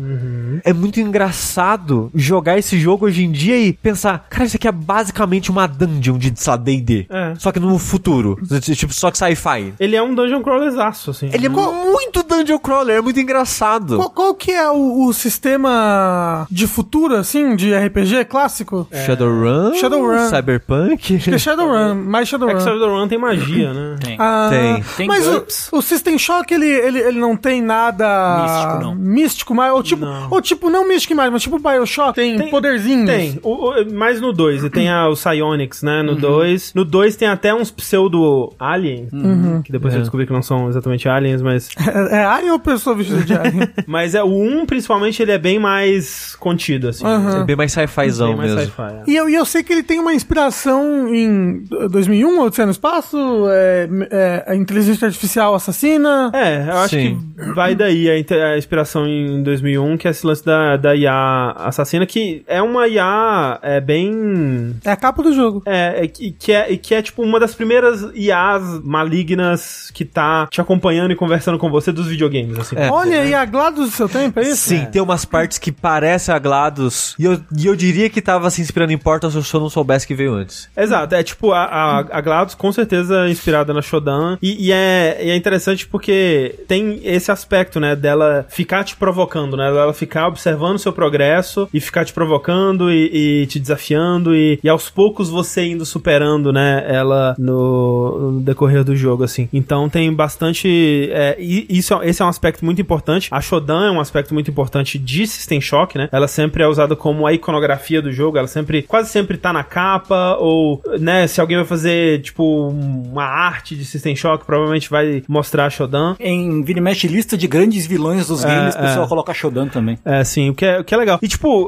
uma coisa que eu tava. que eu tava é, vendo, assim, é, que eu tinha. que eu, eu- provavelmente eu soube disso em algum momento e esqueci, é que a primeira versão de System Shock, ela foi lançada só em disquete, então não tinha voz. E eu acho que a voz da Shodan é uma das coisas mais icônicas de Sim, System Shock. Eu né? diria que sim. que é ela é ela é dublada por tipo todas as vozes do jogo foram feitas por funcionários funcionárias da Looking Glass da época né? E a, a Shodan a mesma coisa. A Terry Brochus que ela acho que ela trabalha ela tinha uma banda com o Greg Lopiccolo na época que é o cara da, da, da trilha. E até hoje ela tipo ela, ela não se tornou uma atriz mas tipo ela tá aí. Se precisar fazer uma Shodan ela tá aí. Então é ela que dubla de novo né no no System Shock Remake. Ela que tá vai fazer de novo no suposto System Shock 3 aí que tá em desenvolvimento ainda, né? Pela mesma empresa? Não, outra empresa. Outra empresa. Gente, quem é os direitos desse jogo mesmo? Então, é que o System Shock 3 é, chega a ser meio triste, porque quem tá fazendo o System Shock 3 é parte da equipe do primeiro System Shock. Tem o, o envolvimento Isso é do Warren Spector, por exemplo. É triste porque essa mesma equipe tentou fazer um sucessor espiritual do último Underworld E e, não falaram que é horrível. Eu o não jogo. joguei, mas Ah, é recente? É. Ah, recém, uns 5 anos 2017 atrás. também, por aí. Ah, ok. Que é o Underworld Ascension, alguma coisa assim. É, e, e, e assim que o jogo saiu, eles já anunciaram o System Shock 3 e tá até hoje e parece que não tá indo bem em desenvolvimento, não. É. Mas, voltando pro System Shock Remake, a primeira coisa que eu queria falar sobre ele é o visual dele. É, assim, maravilhoso. Eu acho que é um dos remakes mais bonitos que eu já vi. E nem só porque, tipo, caralho, os gráficos mais lindos do mundo. Não, é a decisão artística Exato. dele de como adaptar um jogo de 94, que quando eu falo assim, parece que nem é tão antigo, mas jogos de PC em primeira pessoa dessa época, tinha aquela cara muito jogo antigo ainda. Quando você olha, tipo, sei lá, o Doom hoje, o Doom 1, sem os alta resolução, esse tipo de coisa, é, Tem tipo... uma estética antiga, né? Exato. Aí, em vez deles fazerem só tipo, ah, vamos fazer um mega realista, mega alta fidelidade, tananana, eles pegam a iluminação mega realista, mas os ambientes, a textura que eles dão, ainda passa uma vibe muito do estilo da época, só que bonito, mais moderno. Então, é, é porque... Me, me lembra, tipo, o futuro virtual dos anos 80, assim, Mas- tipo Tron, Mas, sabe? mas Não nem é, mas nem é isso, Rafa. Eu quero falar de- da textura das coisas. Hum. Porque a maneira que funciona é assim: quando você tá longe, por causa da iluminação realista, parece que o cenário é realista. Uhum. Parece. Quando você tá andando assim, sem prestar atenção nos detalhes, parece que é só um cenário mega realista. Se você para na frente da parede e presta atenção, Ou se você presta atenção na textura da sua arma, por exemplo. é, todas as texturas são mega pixeladas. É, Que tipo, legal, a- a que tex- decisão artística A interessante. tex- as, todas as texturas são meio como se fosse, tipo, sei lá, Metal Gear Solid do, do né, Metal Gear Solid 1 no Playstation, que, tipo, as texturas são pixel art, assim. Tipo, Sim. eu não sei se elas foram criadas como pixel art ou se é um filtro, um efeito, assim, mas, assim, é muito bonito. É um efeito muito legal. Sim. E não só isso, tipo, o aspecto meio. Como dizer? O aspecto meio. Sabe quando o Final Fantasy. Por exemplo, um, um dos, do- dos caminhos de se fazer um remake é como o Final Fantasy fez, né? Que ele pega os ambientes do Final Fantasy do Final Fantasy VII original, reimagina o que, que poderia ser aquilo se o gráfico não fosse uma viagem de drogas, assim, né? Que tem um monte de ambiente do Final Fantasy que no, no do Final Fantasy VII que no PlayStation 1 não fazia sentido, assim, visualmente. Tipo, que porra de lugar é esse? E aí você vê ele no remake, tipo, ah, eles transformaram isso aqui numa sala de controle, não sei o que lá, tentando reimaginar o que seria. Ele, esse daqui, o remake do System Shock, ele faz um pouco disso. Tipo, a, a estação Citadel, ela parece mais um lugar, de fato, em vez de um monte de sala abstrata que você tinha no, no primeiro jogo. O que é interessante é que eles fazem isso através de como preenche os cenários e como faz as texturas, né? Porque o level design mesmo, eles alteraram pouca coisa. É Não, o mais design em- é muito parecido. mas é mais como eles preenchem a sala, contextualizam ela do É, que qualquer outra coisa, né? Colocam objetos, lugares que pessoas usariam, ou colocam mais. Porque não, você não vai encontrar ninguém vivo, né? Mas eles colocam corpos é, mais pelo, pelo cenário pra dar uma, uma ideia de que isso aqui era. Era um lugar. lugar, né? E eles fazem isso muito bem, mas eles não vão o caminho inteiro em em fazer isso que o Sushi tava falando, de tipo, como que seria uma nave, uma estação espacial futurística com a visão de hoje em dia? Não, eles pegam como referência o jogo original. Como é que era a textura dessa parede? Ah, é um monte de quadradinho? Vamos reimaginar imaginar como que a gente poderia fazer uma textura que é um monte de quadradinho, uma, uma parede feita de um monte de quadradinho, nesse gráfico, nessa, nessa, nessa identidade visual que a gente tá criando. E, tipo, gera um mundo que é muito único. É um, é um design, uma, uma, uma direção de arte muito, muito única. E, assim, ele não se parece com, com nenhum outro jogo, realmente, que a gente tem hoje em dia, assim,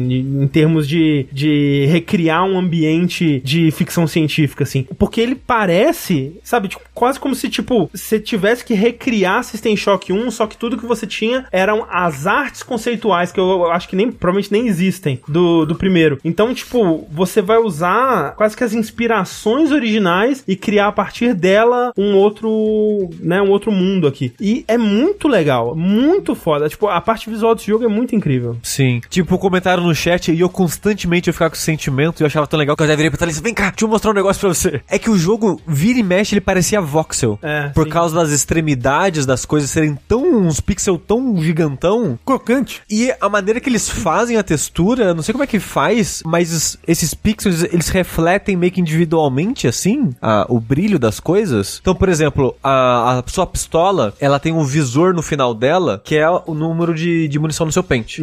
Aquele vidrinho do visor, você não nota de cara, mas ele é todo pixelado. E quando bate reflexo de coisas lá, o reflexo é pixelado. pixelado, é. Você vê os pixels no reflexo. É muito. É um. É um. Um efeito muito maneiro. É porque ele faz isso, né? Tipo, ele tem iluminação, reflexo e tudo mais modernos, só que todas as texturas são pixeladas, né? Então a interação dessas duas coisas deixa a parte visual dele muito única. Sim, sim, ele é muito maneiro. E é engraçado, que nem você tava falando que ele parece que é inspirado na, na conceitual. Eu acho que parte desse sentimento é essa escolha dos pixels, de como fazer essas texturas, porque ele dá aquela sensação de que, nossa, eu tô jogando um jogo antigo que foi modernizado, mas eu acho que era assim que era antigamente, mas não era. É, então. o que o pessoal falou tá certo. É o 2D HD 3D, ou 3D HD. É o 3D HD, é isso mesmo. É muito doido isso, porque, tipo, é, eu tenho muita memória, especialmente do começo do jogo, né? As primeiras Aham. áreas do, do- da parte médica, assim. E é tão igual a geometria dos lugares, né? Tipo, algum- Aquela- aquelas quinas na É. diagonal, assim. Então, tipo, ele, ele tem coisas no, no, no original que eles faziam porque era o que tava pra fazer com a engine, com os polígonos da época. Eram coisas que eram imediatamente visualmente chamativas pra quem conhecia jogos 3D da época, que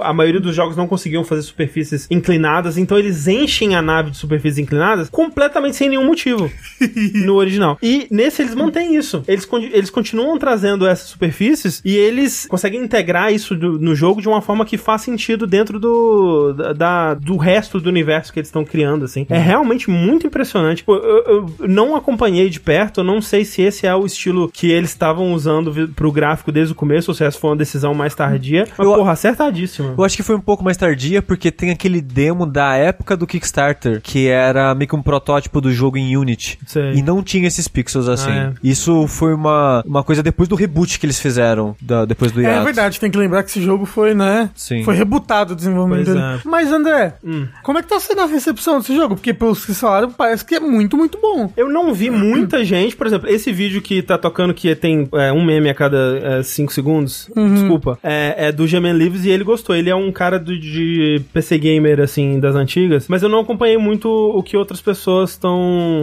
É. estão achando. Eu sei que aquele cara do Digital Foundry, o, o John, John Lineman. John Lineman, ele, ele gostou muito. É, né? Eu, ele chegou a hipérbole de dizer que é o melhor remake desses remakes modernos. É, porque a decisão, né, como que eles abordaram fazer um remake de System Shock, eu vou te dizer que me surpreendeu. Porque você tem muitos remakes sendo feitos hoje em dia, né, e quando você vai pra, por exemplo, Final Fantasy VII, você pega o principal ali, você tenta entender o que fazia daquele jogo especial, e aí você vai modernizar combate, você vai modernizar a progressão, você vai adicionar mais coisas, você vai expandir as coisas, você vai é, mexer no ritmo das coisas e tudo mais. Até na história. É, e eu joguei só dois andares. Na verdade, eu não terminei o segundo andar ainda. E pelo que eu tô entendendo agora, ele é, como o Sushi disse, extremamente fiel ao jogo original de uma forma que eu não imaginava. Tanto Mas que de um assim, jeito bom. Então, não sei. Mas, mas assim, É. ele, ele muda coisas também. Ele não tá fazendo o que o Metal Gear parece estar fazendo, a gente vai É, falar em é, breve. sim, sim, sim. E ele não,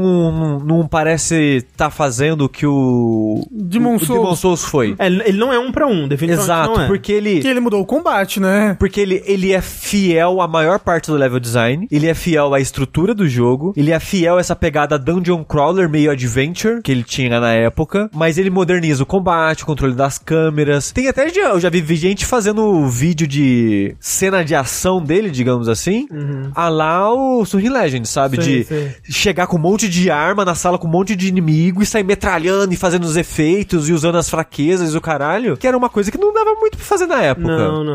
Não, e, e assim, ele. é- é- por mais que ele seja um dos primeiros aí, é, Immersive Sim, e quando você vai pro System Shock 2, ele tem muito mais coisas que a gente associa com Immersive Sim hoje em dia, porque ele tem os poderes, né? E aí tem toda aquela coisa de você poder manipular os. manipular mais o cenário, manipular mais os inimigos, de criar umas situações mais emergentes, digamos, que o System Shock 1 ele não tem tanto. Ele é muito mais simples, né? Porque você tem arma melee, arma de fogo, algumas granadas e alguns é, estimulantes, né? Umas É. coisas que você usa em você pra te dar uns efeitos especiais. Mas aí tem tipos de dano também, né? Tipo, É, sim. dano de energia, dano físico, dano de fogo, essas coisas são diferentes e inimigos diferentes têm Inimigos, fraquezas é, diferentes. exato. É, mas é meio que isso, né? Ele, ele não vai ter, como, como a gente tá falando com a comparação com o Bioshock, a comparação com o Bioshock é mais próxima do System Shock 2 mesmo, porque ele tem os poderes e as armas de fogo, né? Mas, então ele, é, então ele é simples nesse sentido, mas ele é bem focado em combate, né? Ele é bem Uhum. um jogo de ação mesmo, assim. E com essa exploração,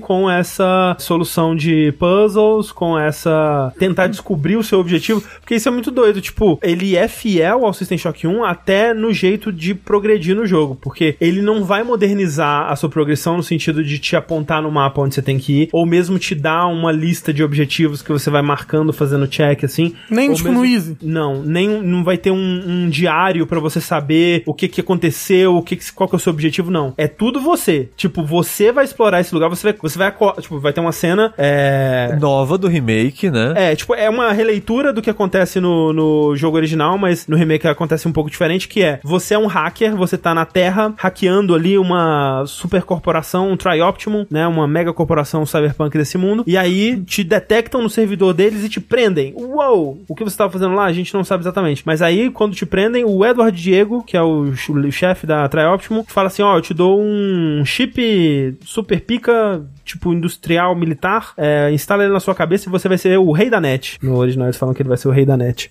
A empresa. É, nesse não tem o rei da net, infelizmente. E aí eles instalam um chip. Aliás, eles falam que vão instalar um chip em você se você fizer um trabalhinho pro Edward Diego. Que é.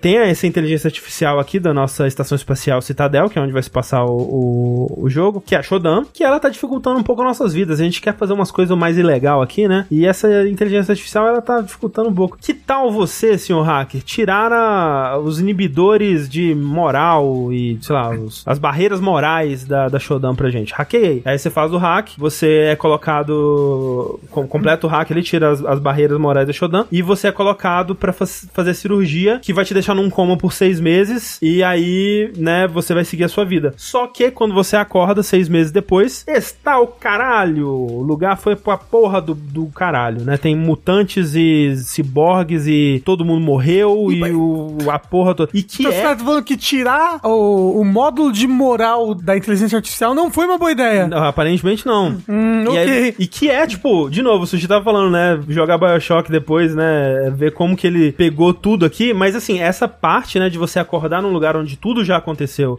e você ir lá juntando as peças aos pouquinhos, explorando, vendo o que aconteceu e tudo mais, é muito básico, né, desse gênero. É muito básico de Immersive Sim no geral. E é isso, aí você acorda e você não tem um objetivo. Tipo, você não. Você acordou, Escapar. você não sabe o que. É, tipo, talvez escapar, talvez entender o que tá acontecendo. Mas a princípio você nem sabe onde você tá. É, você nem sabe onde você tá. Você acordou, saiu numa gaveta e é isso. E aí, através da exploração do ambiente, através dos áudios e. e- e Leitura de textos, documento. Leitura de documentos que você vai encontrando. Que foi um jogo que foi pioneiro nessa parada de, de audiologs e, e ler e-mail, coisa escrita na parede. Exatamente. Pô, tudo começou aqui, gente. É Environmental Storytelling. Não, chegou uma parte no jogo, sem dar spoiler, que alguém interfona pra mim, assim, no, no- no meu chip, na minha cabeça, e fala, ou, segue as mensagens tal na parede. Eu, tipo, caralho, eles vão usar mensagens na parede pro jogo mesmo. É, né? O cara escreveu tal coisa lá. Pensei que ele ia falar, ou 4126, não sei qual que é o número. 451, Que é o primeiro que é daí código. que vem. É. É desse jogo que vem o 451. E aí, né, a partir dos documentos, você vai, você vai descobrindo que os humanos que provavelmente já morreram todos aqui, ou pelo menos onde você tá, pelo menos já morreram todos, é, eles estavam tentando desativar a Shodan, estavam tentando é, impedir a estação de atirar um laser absurdo na Terra. Meu Deus! Dentre outras coisas, assim. Fi- Fica a dica, se você achar o botão do laser, não aperta. Porque dá a cutscene da Terra explodindo e game over. Porra, que demais. Mas então, é, é, tipo, você vai montando que, pô, se pá, é melhor eu seguir o que esses caras estavam fazendo. Tipo, eu vou continuar o, o plano deles, vou ver se. Vou, vou ir pra onde eles estavam indo, fazer o que eles estavam f- tentando fazer, e quem sabe isso vai me levar mais perto de alguma coisa, assim. E aí, aos poucos, você vai entendendo o que você precisa fazer. Mas é muito você, assim, é muito, muito solto. Tipo, Sim. você andando, às vezes, sem saber o que fazer. É Dark Souls. É. Mas, André, o pessoal falou que no Easy tem sim. Tem. Você pode botar navegação no Easy e ele, tipo, tem direcionamento pra onde, onde você pode ir. Tem navegação no Easy? Eu não lembro. É que quando você vai começar o jogo, eu não brinquei com as dificuldades, mas quando você vai começar, tem umas cinco dificuldades que você pode colocar. É que nem no original também tinha isso. É, que é dificuldade na hora de hackear, dificuldade nos puzzles, dificuldade no combate, talvez navegação De é uma. Ah, talvez seja de objetivo. Talvez seja isso, então. Ah, eu coloquei tudo normal. É, eu deixei tudo normal também. Talvez se der pra mudar, eu, eu gostaria de ter um pouco mais de direção, assim, porque às vezes eu, eu fico muito. Eu não sei. Mas você acabou de elogiar isso. vezes- Não, não, não, não olhei, Você só, não. você só falou. Eu falei que tá Que lá. é muito legal. Eu, não, eu, eu não disse que é legal, eu disse que existe. É lá. E na verdade, assim, tem coisas de como esse jogo funciona hoje em dia que eu gostaria que fossem mais modernas, assim. E saber que isso tá como uma opção me deixa um pouco mais feliz. Porque. Não dá pra mudar durante o jogo. Ah, Então me deixa, me deixa muito triste. Como que eu sei disso? Porque eu queria diminuir pro mínimo a dificuldade da realidade virtual, que eu acho um saco. Que é, é outra coisa, né? Tem o, tem o cyberespaço que você tem Ah. que acessar pra abrir algumas coisas, é, liberar alguma, algumas coisas. É É hackear. co- exato, é como se você estivesse hackeando, Eu- só que você entra no mundo virtual do, É. do ciberespaço. Eu já joguei Sly Cooper, então eu sei como é que é isso aí. Exato. Que, no- assim, eles melhoraram bastante no remake, mas é, não o suficiente também, acho. É, não, tem, tem uma, é muito chatinho. Se eu pudesse colocar no, no, no mais easy possível, só pra não ter que ficar batendo cabeça nessa porra, eu colocaria. É. Mas é tarde demais, não dá mais tempo. Nossa, pior que eu gostei. Acho que eu não tenho nenhuma reclamação sobre esse jogo, assim. Porque eu joguei, acho que o tanto que você, André, Uhum. eu fui um, um tanto do segundo, do segundo ambiente, né? E, mano, esse jogo é tão... Eu tô apaixonado por esse jogo, cara. Eu É. tinha jogado dois na época, um eu nunca tinha jogado, né, a versão Enhanced que ele lançou. Mas, cara, eu não quero, tipo, não quero indicação nenhuma. Eu quero o- todo o jank que tá lá, eu quero, eu como de colherada. O cyberespaço eu acho da hora pra caralho. E morrer mil vezes tá mó legal. tipo, cara, eu acho isso, né? Vocês já falaram do aspecto visual dele, que é fantástico. Mas, mano, é muito foda, cara. É um jogo muito foda e eu acho que é um jogo que, justamente. Acho que é um jogo que o quanto ele é manual devia ser mais apreciado, assim. Porque tudo é tipo, você tem que fazer as coisas, né? Obviamente ele não é tão manual quanto o original era, que você tinha que pegar a munição, ir lá e, e recarregar a arma no meio do combate, não sei o quê. Mas ele tem muitas coisas que você, por exemplo, no primeiro, no primeiro andar da parte médica, você pode muito bem chegar no elevador que termina a fase e não saber como ativar o elevador. Sim. O jogo não te fala. Provavelmente não vai saber quando você chegar lá. O jogo não te fala explicitamente como ativar o elevador. Você tem que pensar, tipo, ah, ele falou isso, então talvez se eu fizer isso, talvez funcione. E você vai lá e provavelmente vai, você vai ter a ideia rápido, eu acho, do que fazer. E mesmo que você demore um pouco pra entender como fazer essa coisa, você vai descobrir rápido como fazer essa coisa. Mas é um jogo que não te fala exatamente o que fazer. Então eu acho que tem muito valor em recuperar esse tipo de, de, de manualidade. Sabe o que, que é o, o meu lance? E, e, e aí eu, eu acho que eu não vou jogar mais dele. Uhum. é, do ponto que eu tô, assim. É porque eu sei como é a progressão do original. Uhum. E eu sei coisas sobre coisas que precisam ser feitas no final desse jogo. Entendi. Que se eles mantiverem aqui, eu vou ficar muito triste. Mas talvez eles não mantiveram. Talvez, Eu talvez. espero que sim. No caso que mantiveram. Ah, Porque eu não sei, tipo, eu, eu- como eu disse, eu gosto muito da parte visual dele, mas ele é muito simples pra mim. Eu queria que eles tivessem aproveitado esse remake pra dar uma modernizada maior Você é, não na parte de, de jogo dele. Trazer mais opções, mais coisas mais interessantes pro combate, por exemplo. E sei lá, de guiar um pouquinho que seja mais no, nas missões. E talvez eu devesse recomeçar então o jogo agora. Aproveitar que eu só tô no segundo andar, né? Porque Uhum. colocar algumas coisas no Easy pra, pra isso. Porque eu não acho muito divertido revisitar lugares porque os inimigos voltam. É, uma das críticas que eu tenho a esse jogo é a, a volta dos inimigos. Então quando você tá perdido, assim, não é legal. Porque o combate não é especialmente muito legal. E os O- inimigos inimigos voltando não é especialmente muito O legal. meu problema com os inimigos voltando é que se você tá usando a munição de tiro, parece que você tem muito. Mas não tem. Mas não tem, porque os inimigos é muito tiro pra matar. Então, tipo, ah, eu tenho 200 tiros de pistola aqui, tá tudo bem. Putz, é 20 tiros de pistola pra matar um inimigo. Então, por exemplo, é um jogo que, ao contrário de, sei lá, jogo, tem jogos que eu gosto de ficar perdido, né? Sei lá, um Hollow Knight da vida. Eu acho gostoso ficar perdido no Hollow Knight. Nesse jogo eu não acho. Então, quando eu, quando eu não sei o que eu tenho que fazer, me dá uma preguiça de, de tentar descobrir, sabe? Então, é- essa parte da progressão dele, eu queria que.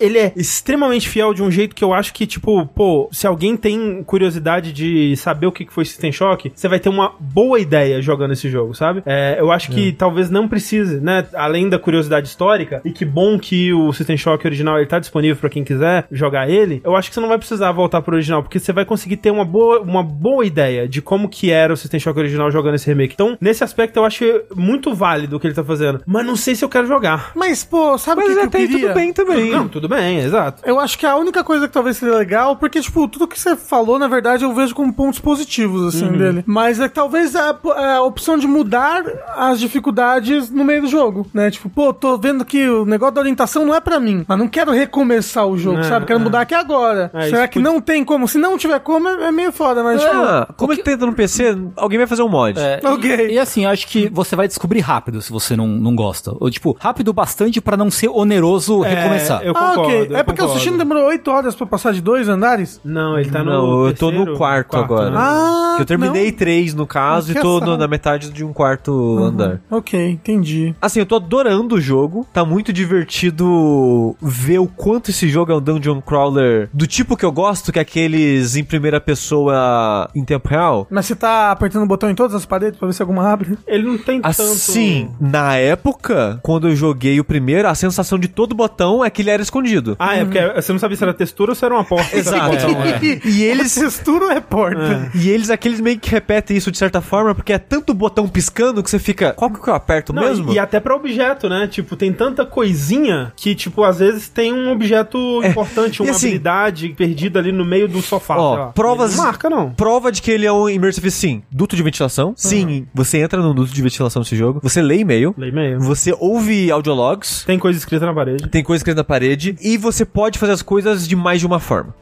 Então, por exemplo, tem uma sala, uma porta que você vai ver que tá trancada. E nesse jogo, eu não lembro se tinha isso na época, mas nessa versão, no remake, quando você clica na porta, ele avisa por que ela tá trancada. Avisa no cantinho da tela. Tá trancada manualmente. Tinha, tinha. Tem que hackear tal coisa. Então você pode tentar fazer isso, ou você pode achar um duto de ventilação que vai dar a volta e você já vai sair lá dentro. Não é pra caralho que tem isso, mas todo o andar, as coisas principais que você tem que fazer, tem pelo menos mais de uma forma de você fazer. Ou tipo, no sentido de, precisa entrar na sala X e fazer tal coisa. Pra entrar na sala X, tem mais de uma maneira de você entrar lá, por exemplo. Fazer a coisa, você vai ter que fazer a coisa pro jogo avançar. É muito interessante ver isso num jogo tão antigo, mas ainda sendo um dungeon crawler em primeira pessoa. Eu não sei, eu só acho fofo. Eu tô jogando esse jogo e fico, ah, que fofinho. É um corredor de dungeon crawler. Ele, ele tá tentando não ser, mas ele não consegue não ser. eu, acho, eu acho muito engraçadinho quando eu vejo essas origens nele. E legal, né? Ver, ver, tipo, como os gêneros dos jogos se ramificam e vão, né? Sim, é, é muito interessante ver que a origem do, do Immersive Sim é só um Dungeon Crawler, era só um RPG. É, é, é interessante ver esse Exato, aspecto e ver né? como Tipo- foi expandindo a partir daí. Literalmente, né? O último Underworld, ele é isso, né? Ele, É. vem, ele vem, as origens deles é o último, que é um RPG, com É. bastante crawling de dungeons. Só que agora no Underworld. É, e aí. É, é que agora era, é que o Underworld era em primeira pessoa e antes não era. E ele tem mais foco nessa liberdade de, de, de resolver as coisas e tal. Eu tô gostando dessa parte que ele é aberto, porque eu achava que ele ia ser level, eu achava que ele ia ser fase.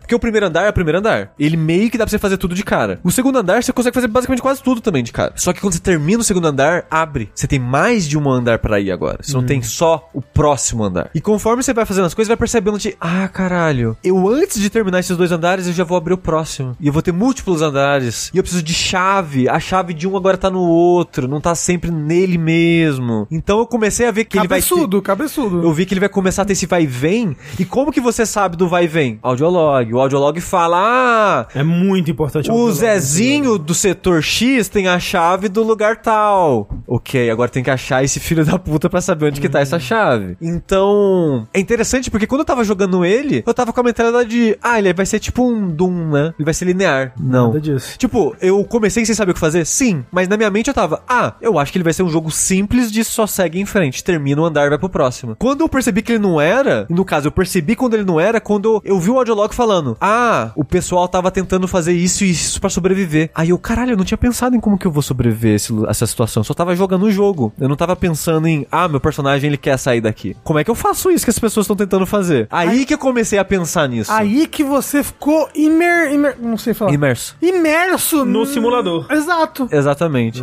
Então eu tô gostando muito do jogo. Eu só acho que ele dá um salto de dificuldade meio repentino. E vai dando, hein? Vai dando esse salto. Porque eu Mas tava em questão de, de puzzle ou de combate? de mais de combate. Hum. Porque É no muito bicho. E nisso Muito também bicho. ele é muito muito retrô, né? Pô, ele não pensa assim, ah, a gente vai desenhar aqui uma, um- uma cena de combate, uma sala que vai ser estrategicamente desafiadora e divertida para o nosso jogador. Não, a gente vai jogar 14 mechas e 35 bichos voadores na sua cara de uma vez, assim. E, é, e vai, só vai piorando. Tipo, é, esse que é o Me dá uma preguiça, sabe? Tipo, no geral, sabendo, eu tenho uma noção, né, da, do, do tamanho desse jogo, porque eu já assisti gameplay dele antigamente, muito antigamente, nos primórdios Do YouTube. original, você disse. Do original, é. Quando eu falei, ah, não vou. Não, eu, eu quero saber o que que é esse jogo, mas eu não vou jogar essa porra, né? Pelo amor de Deus, me, me- me socorro do, do original. E aí eu assisti na época. Sabendo, né, o que vem por aí e sabendo como são grandes os mapas. Nossa, como são grandes os mapas. E sabendo como tem isso, de como ele é aberto, né? De você ter que encontrar o seu caminho nesse labirinto, nesses vários labirintos que são vários andares. E aí vai ter que voltar. E aí vai se perder. E no final tem uma filha da. Nossa, mas como puta que pariu se eles fizerem isso. Ai, tô de boa. Mas sim, maravilhoso que esse remake exista. É, eu, eu acho que ele achou um equilíbrio bom entre o que modernizar e o que manter. Ele manteve mais do que ele modernizou, mudou, mas pra esse jogo, eu acho que essa é a medida. Pra eu ele acho... continuar sendo System Shock. É porque se, eu acho que se ele mudasse demais, eu ia ficar com o sentimento de por que chamar de remake de System Shock e não fazer outra coisa, entendeu? Então, mas é- é- o meu ponto é que, pô, o. Eu não sei dessas partes que você tá falando, tô falando da Não, onde não. até onde eu Sim, joguei. Sim, sim, sim. É que o, o, o System Shock original, com a Enhanced Edition, ele é jogável hoje em dia. Então, eu realmente. A minha expectativa é que o remake fosse um pouco mais diferente, um pouco mais moderno, né? E eu acho ousado e eu acho respeitável, eu acho, pô, admiro que não seja. Mas talvez, André, com os sliders de dificuldade, ele Talvez. seja mais, Talvez. entendeu? De fato, é. eu- É questão de ajustar. Eu tipo, quero- bota o combate no zero, o pessoal tá falando. Ponto, não tem combate. É, um, é umas, né? Exato. É, teve até gente que falou que o jogo original era impossível se o combate não tivesse no zero. É, é assim, seria bom se desse pra mudar no meio do jogo, né? Mas pelo menos eu tô no começo ainda. Então talvez seja umas de. Eu queria um remake do System Shock feito pela Bluepoint. Mas aí ia ser mais igual ainda. Não, então, aí ia ser, exa- ia ser o mesmo jogo. Só que triste esteticamente. Não, exa não, não, ia ser exatamente o mesmo System Shock rodando com uma, uma capa eh, esteticamente ridícula por cima, entendeu? Esteticamente ridículo. que era o meu apelido no colégio, esteticamente ridículo. É, Mas. Muito bom. Ah, uma coisa que eu queria falar. Eu, eu entrei no, no, no pensamento, numa linha de pensamento e terminei. Esse jogo que o André tava falando tem muito itemzinho no cenário e às vezes é um item importante. Tipo. É um, um- uma plugzinho que você vai colocar no seu personagem que vai não. permitir você fazer tal coisa. Prazer. É um negocinho desse tamanho assim. É, às vezes tá num cantinho. É no cantinho, meio, né? no meio de uma bagunça ali. É, você não viu? A parada é: tem vários pelo jogo, não é um só. Ah, Então você, ah, nossa, eu não perdi a parada que rastreia inimigo. Tudo bem, se você não achou nessa sala, vai ter numa outra depois. Então ele tem muita redundância de, um, você pode não ter achado o item. Dois, você pode ter chegado na solução de uma coisa antes por outro caminho e não passou pro- pelo anterior que tinha. Então pra não forçar muito isso de, olha, tem esse pixel mágico aqui que tava lá no cantinho daquela sala, você não viu, se fudeu. É, e eu acho interessante isso. sim, O, sim. o, o João falou que a dificuldade fácil não deixa você descartar esses itens também. Esses itens importantes. Hum, isso aí. Talvez podia mudar de fácil tipo, moderno e retrô as dificuldades, sabe? É, tem que. Eu vou recomeçar e ler de novo as a, a descrição das coisas lá na escolha de dificuldade pra ver se eles deixam isso mais claro. Exclamação load. Mas esse, esse lance de reciclar item é uma novidade do remake, né? Ah, é? É, Olha aí. e acho legal. É legal. É, é, é é tipo, te força muito numa mentalidade meio ruim, eu acho, de querer pegar tudo pra destruir tudo e fazer dinheiro. Mas é gostosinho. É, mas vai bastante tempo, talvez por isso que eu tô com 8 horas. que eu faço muito isso. É, que aí você tem que. Você pega tudo, aí você vaporiza em sucata, aí você leva na maquininha que recicla. vaporizar em sucata dá desperdício, André. Você só pega metade do dinheiro se você vaporizar em sucata. Você tem que levar o próprio item pro negócio de reciclagem. Ah, não. aí É que não. gera mais dinheiro. Aí, aí realmente é loucura. Aquele monte de bandeja, você faz isso? Não. Caralho, o sushi realmente Eu, é... eu divido, eu vejo, tipo, quanto ele vale em dinheiro e quanto ele vale em sucata. Aí se ele vale mais dinheiro do que sucata, eu deixo o item lá. Ou se vale nada de dinheiro ou pouco dinheiro, transformo em su- eu transformo- aí Nossa, eu eu vaporizo tudo, gente. Eu faço, aí eu faço essas, eu faço a coleta seletiva dos meus itens. É porque é muito item. E assim, Coleta você nunca vai precisar de tanto dinheiro. Será que não? Se você não sabe. É. pra liberar o final do jogo, ou você paga 15 dólares, ou você paga com o dinheiro do jogo. Tá aí, então. System Shock, o remake. Gostosinho demais. Dois- Ah, peraí. Você arrumou? Mentira! A nota naval. Já tenho a minha aqui, hein? Já tem? Vamos lá. Eu diria, André, Hum. um D10. D10. Mas mantenha o respeito. D10. Eu vou dar um G9. Porra. E você, tem gol? C10. C10. Pô, talvez É. eu devesse dar 10 também no, no interessante, né? Não, é que você sabe o final. É. Mas eu acho muito interessante. Ah, Então, pô, 10. nove- É que 9 é muito interessante já, né? Não, é mas muito 10 é mais interessante que 9. Ó, é, a gente não. Gente, a nota naval é o nosso sistema de avaliação aqui no jogabilidade, onde a gente determina a qualidade de um jogo e a interessância dele numa só nota. Que no caso a gente dispõe a nota é, num plano cartesiano, X e Y ali, onde o, o eixo X determina a interessância do jogo e o eixo Y determina a qualidade dele, ou a bondade barra ruindade dele. Sendo que o A é muito bom, né? O máximo de bom, e o J é o máximo de ruim. E o 1 é o mais desinteressante possível, e o 10 é o mais interessante possível. Então, Sushi para System Shock deu um D10, o Tengu deu um C10 e eu dei um G9 para System Shock 2023. Quer visualizar isso melhor? Tem o site notanaval.com.br. Tá bem desatualizado, mas eu vou tentar. É. e. Se não tinha ficado clara a nossa opinião de duas horas sobre esse jogo, essa letra e esse número aí Com deve certeza. resumir pra você o Tá. sentimento.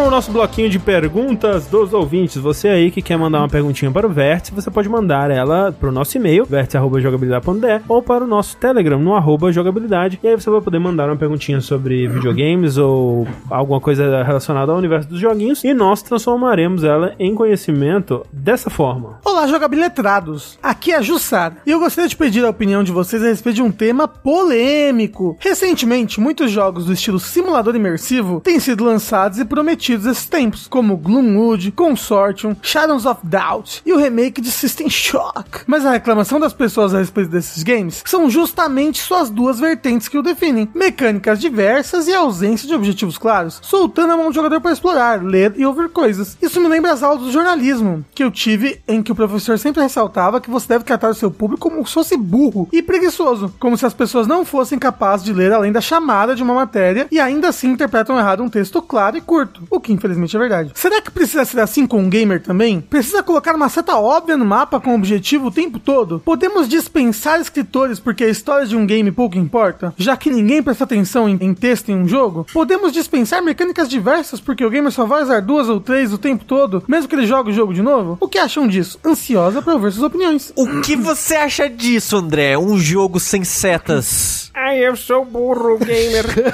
mas assim, às vezes o gamer também não é, Às vezes ele não é burro, ele só tá com preguiça.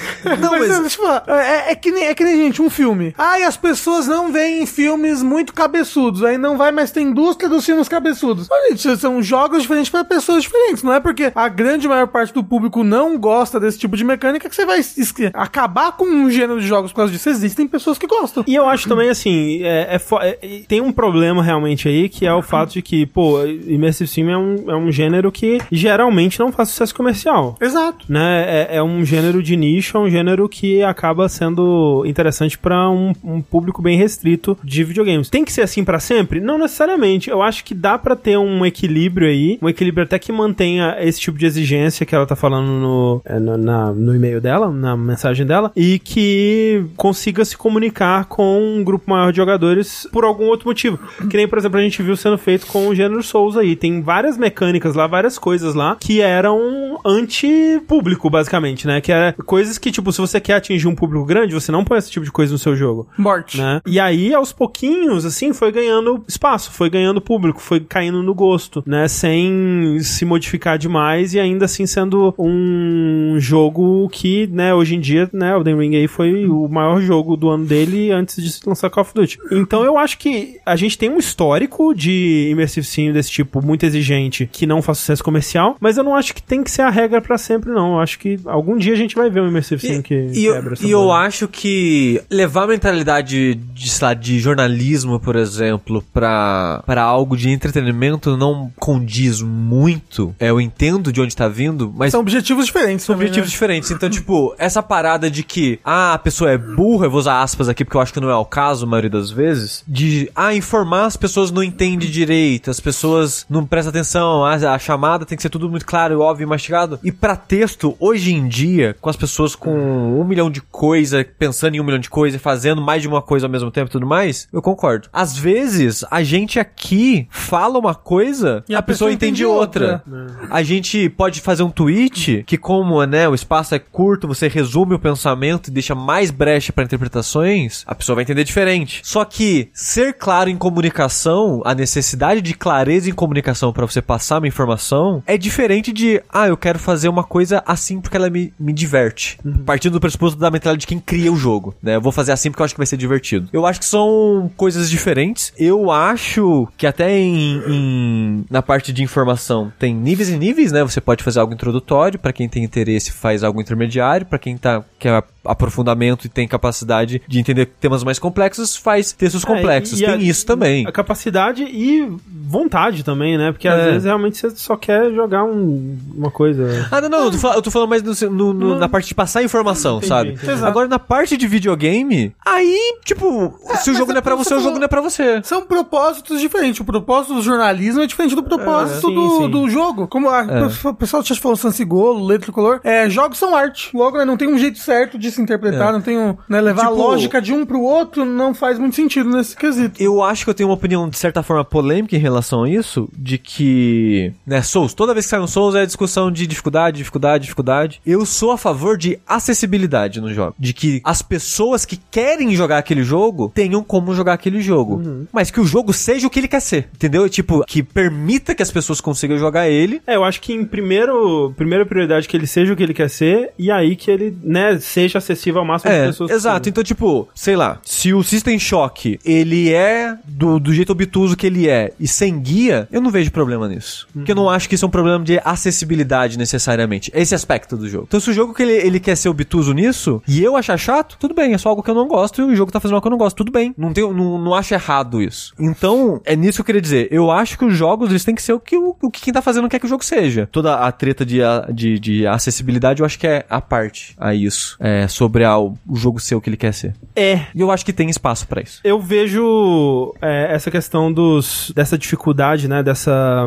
de ter essas coisas em jogos, né, especificamente no caso dos immersive sims que ela é, citou. Justamente, eu acho que se não impedir, se não interferir na visão de quem tá criando aquela experiência, pode ser como a gente tava falando com o System Shock mesmo, de ter uma opção que te dê o guia, se você quiser jogar dessa forma, né? Tipo, é, você pode jogar na experiência, e aí é legal quando os jogos eles marcam isso, né? Tipo, essa é a experiência ideal, né? Se você quer jogar como o, o- o game designer, como a gente gostaria que você jogasse, você vai escolher essa opção aqui. Mas, aí, você cria a sua própria, né? Sua própria dificuldade a partir disso também. É, e aí, né, vai de cada um. Às vezes você vai até ter uma experiência pior. Que nem a gente tava lendo review de uma cafeteria lá, e aí o cara tava dando review negativo porque ele queria pedir um copo de água quente, e porque ele gosta de tomar o café dele no estilo carioca. E aí a pessoa da cafeteria falou: a gente não recomenda pra você essa experiência porque vai destruir a, a intenção da cafeteria, né? E a gente quer que você pelo menos experimente, assim, porque você vai ter uma experiência inferior. E tem uma, uma, um valor nisso, né? De você ter a experiência que a cafeteria queria que você tivesse. E, é- e eu acho legal que ele fale: não, olha só, a experiência que a gente quer que você tenha é essa daqui. Mas se eu tô pedindo a água porque eu prefiro tomar o café café ao modo carioca, mesmo que seja inferior, você poderia me dar o café no modo carioca. Por favor, né? Já que é a, mi- a experiência que eu gostaria de ter. Eu vou sair da sua cafeteria e, e com uma experiência muito mais positiva e não vou deixar um review negativo. Então eu acho que. Mas e se eles não tiverem um copo de água quente? Não, pô, é uma cafeteria, né? No final de contas. É, eles poderiam, eles sem, sem nenhum problema poderiam ter dado um copo de água quente. Eles Por só que não é um deram. copo de água quente? Como assim? Tipo, por quê? Como Pra assim? misturar no café pra deixar ele mais aguado. Café carioca é café de um expresso diluído com água. Ah, não, não sabia. E essa pessoa era o Ricardo. Gente, você acha que o Ricardo toma café? Ricardo, toma só no cu. Que isso, no meu. Então, então eu acho que o, o copo de café quente deveria ser dado. O que, que você acha, Sushi? Não! Não, mentira, assim. É, é, pessoas. Pessoas são difíceis. São. Tra- a trabalhar atendendo pessoas é muito difícil. Mas trouxeram de volta um, um tema que eu tinha esquecido essa pergunta, que é a parte da história, das pessoas não se importarem com a história, entendeu? Não sei se é a bolha que o, so- que o jogabilidade se encontra, mas eu sinto que as pessoas que acompanham a gente se importam muito com história. Mesmo em jogo que o foco não é história. Então, por exemplo, 100%, e eu não exagero, 100% das lives que eu faço de Armored Core, surge a pergunta, a história é boa? Então, até num jogo, que a pessoa a princípio não sabe, né? Sim. Ela tá fazendo sim. essa pergunta, Às ela não sabe. uns 5 minutos só. É, mas o propósito do jogo não é ter história. E tudo bem, nem todo jogo tem um propósito de ter história. Mas eu sinto que as pessoas. A história é tão importante que a primeira reação a ver o jogo é: a história é legal? Se a, se a história não for legal, talvez eu não queira jogar. Pessoal que não cresceu com Mario, não cresceu com Nintendo. Mas eu, eu acho que o pessoal se importa com história sim. Ah, sim. Eu acho que No- depende muito de público. no- depende no muito geral. de público. Mas é, no geral, acho que o ser humano se importa com história. Sim. O ser humano quer ver Que é uma justificativa. Quer uma, Exato. uma boa que é narrativa. propósito, Já que é diria objetivo. o Peter Dinklage naquele final horrível de Game of Thrones. Ele falou alguma coisa. Ele falou alguma coisa sobre a importância de É, história. ele fala, é muito importante ter uma história. Ele morre. E depois as pessoas irem lá e destruir ela. Exato. Malditos irmãos, é, Daniel, algo assim. Mas eu só queria concordar que é muito difícil comunicar com texto com as pessoas e tem que ser didático sim. Eu, Ah, sim. é questão de informação? É. É, eu- né, em questão de informação, eu acho que é importante ser didático e mastigadinho, sim. Dito isso, ninguém aqui é jornalista. Isso é tem- Não, mas eu já tentei conversar com uma pessoa antes. E eu falei, um, uma pessoa entendeu dois. E eu fiquei, tipo, como assim? Ah, não, é. que tá acontecendo? Eu, já- eu- eu já contei aqui uma vez que o É. moço chegou pra mim me acusando no Facebook. Você falou isso, isso, aquilo. Eu falei, não. Aí ele ouviu o programa e falou, ah, é verdade, não falou. eu, caralho, que ódio. Próxima pergunta aqui é a seguinte: Fala galera do jogabilidade, sou o Pedro de Osasco e curto demais o trampo de vocês. Aí vai a pergunta: Que jogo vocês gostariam de ver em outro estilo? Vale qualquer coisa. Por exemplo, eu gostaria de ver um beat'em up Street Fighter bem ao estilo de Final Fight e Streets of Rage 4. Continue firmes fazendo esses conteúdos ótimos que faz a vida de uma galera mais leve. Abraços e beijos. Obrigado pela pergunta. Eu queria ver um jogo de plataforma do Mortal Kombat com protagonizado pelo Sub-Zero. Aí é muita loucura, hein, Rafa? muita loucura. Dito isso, eu gostaria de ver um jogo bom, talvez. Tipo, aquela proposta, só que boa. Ué, tem Shaolin Ponto, Monks ponto, ponto final. Eu queria ver um jogo bom, ponto. Não, mas o Shaolin Monks não é... de plataforma. É, ele é ma- mais um beat'em up, né? Aí ele tem, ele tem desafio de plataforma, sim. Mas não é, não é chapado 2D, é Mas aberto. Não, é muito e, mas é, né? é. Não, mas eu quero, eu quero o jogo do Sub-Zero, só que bom, entendeu? Entendi, entendi. Ou Sonic bom. Pois é, né? Um Sonic que seja bom. É. Pô, eu queria, olha só, ó, o, que, o jogo que eu quero. Eu quero um jogo de One Piece que seja tipo One Piece. Que você siga a Grand Line, tem que parar na ilha pra pegar o log pose. então eu vou jogar Sea of Thieves. Mas tem que ter historinha. Tá vendo a Thieves Tem historinha? também. Sea of Thieves tem tem. historinha em A dia. sua historinha. Não, não, não. Tem a historinha que você segue lá do jogo e tudo mais. Tem as, as, as campanhas lá de historinha. Mas o É, Returnal já é Metroidvania. Mas aí faz Ah, não, assim, o. Returnal não, confundi com Control, desculpa, perdão. é. Pô, um Returnal Metroidvania? Quero. Porra, aí falou. quero hein? muito, quero muito. Então, Ó, uma boa pra mim, ó. Qualquer jogo que era bom mecanicamente, mas era roguelike, sem a parte roguelike. Então, um Hades que não é roguelike, um Dead Cells que não é roguelike, O Crypt of the Necrodancer. Crypt of the Necrodancer que não é roguelike. O Zelda of the Necrodancer não é roguelike, né? Ele, ele é procedural. Ah, ok. Sa- é, tá, o que, que eu pensei mesmo? Porra, tem nada a ver, na verdade, a pergunta pessoa. Eu quero que peguem a série Star Tropics, que era um, um Zelda-like do Nintendinho, Hum. e façam ela ser o que eram os Zeldas antes do Breath of the Wild, porque eu sinto saudades um pouco, entendeu? Sei. Pra ai- ainda ter aquele tipo de jogo, só que o Zelda poder continuar a linha dele. Mas sabe o que, se- sabe o que seria muito foda hoje em dia? Um Mario pixel art. É verdade. Seria mesmo. Seria mesmo. Tipo assim, pega, pega o que tem de Sonic melhor em Mania, pixel assim, art. tipo. É, exatamente. Pega o que tem de melhor em pixel art hoje em dia e faz um Mario. Com, com o pessoal da Nintendo mesmo, foda, assim. Em que gênero você colocaria Mario? Impossível, né? Já foi em acabou. todos. Já foi todo. Ah, nunca teve um FPS de Mario. Pronto. Será que não? Não. Fazer igual aquele jogo do coelho do PS1. Jogo do coelho? É que você é um coelho robótico. Aquele que você pula e a câmera vai pra baixo Flash, automaticamente. Flash, eu sei. É, Mario Roguelike. Não, já teve. Aquele lá do, do celular era meio roguelike, não era não? Eu acho que era. Eu acho que eles fazendo procedurais. Qual? O Mario Run? Run, é. Não, não, Não. as fases não eram Era procedurais, fixo? era Não, fixo. fixo. Tinha um modo procedural, mas então é, tinha, as fases, não não, mas as fases mesmo era por mundo, era, era fixo. Entendi. Tinha, tinha level design. Yoshi Safari é FPS, é verdade. Você tá montado no Yoshi com a bazuca em primeira pessoa, é verdade. Porra, não, realmente então já teve tudo mesmo, Já né? teve- Já teve tudo. Caralho. Pera, Yoshi Safari em primeira pessoa? É em primeira pessoa. É Ó. tipo, é tipo é, fizeram o Mario Kart assim, só que você tá montado no Yoshi com a bazuca da Nintendo. Ó, mas Uau. eu, eu queria muito um Souls Metroidvania, legitimamente Metroidvania. Adoraria. O Metroidvania zaço, assim. É. Um Souls Zelda clássico, 3D. Gostaria. Mas ele chama Zelda clássico. Então, mas é um Souls, entendeu? Com, com foco em, em combate mais, é, mais dinâmico, é, a dificuldade, mas ainda assim com itens, com dungeons temáticas, entendeu? Com o, o estilo de narrativa que ao mesmo tempo é sério, Entendi, mas Rafa, você quer um. Zelda. Eu quero um Zelda Souls, entendeu? É Isso que eu Não, falei. você já fez umas cinco vezes hoje que você quer um Zelda. Acabou. Chama Tunic. Acabou. Joga Tunic. Mas o, Nossa, o combate do Tunic é então, tudo, horrível. tudo, acho que tudo que é horrível, dizem. o combate você desliga, você desliga. Ah, não, é Não tem como desligar o também. combate? Do Tunic tem. Aí, ó. Não é horrível. vai. É, é. Se, se não tivesse como desligar, eu não teria zerado ele. Ah, é ok. É, eu não tenho um jogo dos sonhos. Não tem sonhos. Você. Pô, é, e, o, e o Green Rock Souls lá, o Castlevania? Ah, tem, tem esse jogo. Ah, então. um Green Rock Souls Castlevania. É, pra quem não sabe, eu teve uma vez que eu sonhei. Foi, acho que é a única vez que eu sonhei com um jogo e eu queria esse jogo pra mim. Nunca vou ter. E se ele tivesse, provavelmente ia ser ruim. Que é um jogo meio dungeon crawler de explora- exploração em primeira pessoa, tipo Legend of Green Rock. Só que era num castelo, lugar único, tipo o castelo do Castlevania, e um combate estilo Souls com a perspectiva em primeira pessoa. Então ia ficar uma bosta, mas é isso. Eu quero. Tem nada a ver também. Eu quero um, um novo jogo da série Kingsfield e Daffron. Primeira pessoa, tudo mais. Ah, também, mas não, não ia existir. Porra, mas eu quero. Mas pensa comigo aqui, hein? Vamos mais um pouco nessa ideia aqui, ó. Imagina, o One Piece termina, tá? Não, pera, deixa eu falar. One Piece termina. E aí, vamos dizer que acontece alguma coisa. Vamos dizer que o Luffy acha o One Piece, beleza? Uhum. Que era um biquíni o tempo Ah, todo. bom, era um biquíni, era nossos sonhos, era, sei lá, Didi, Era, era Mocó. um, um livro do Ari Toledo. Era um né? livro da Lita Toledo.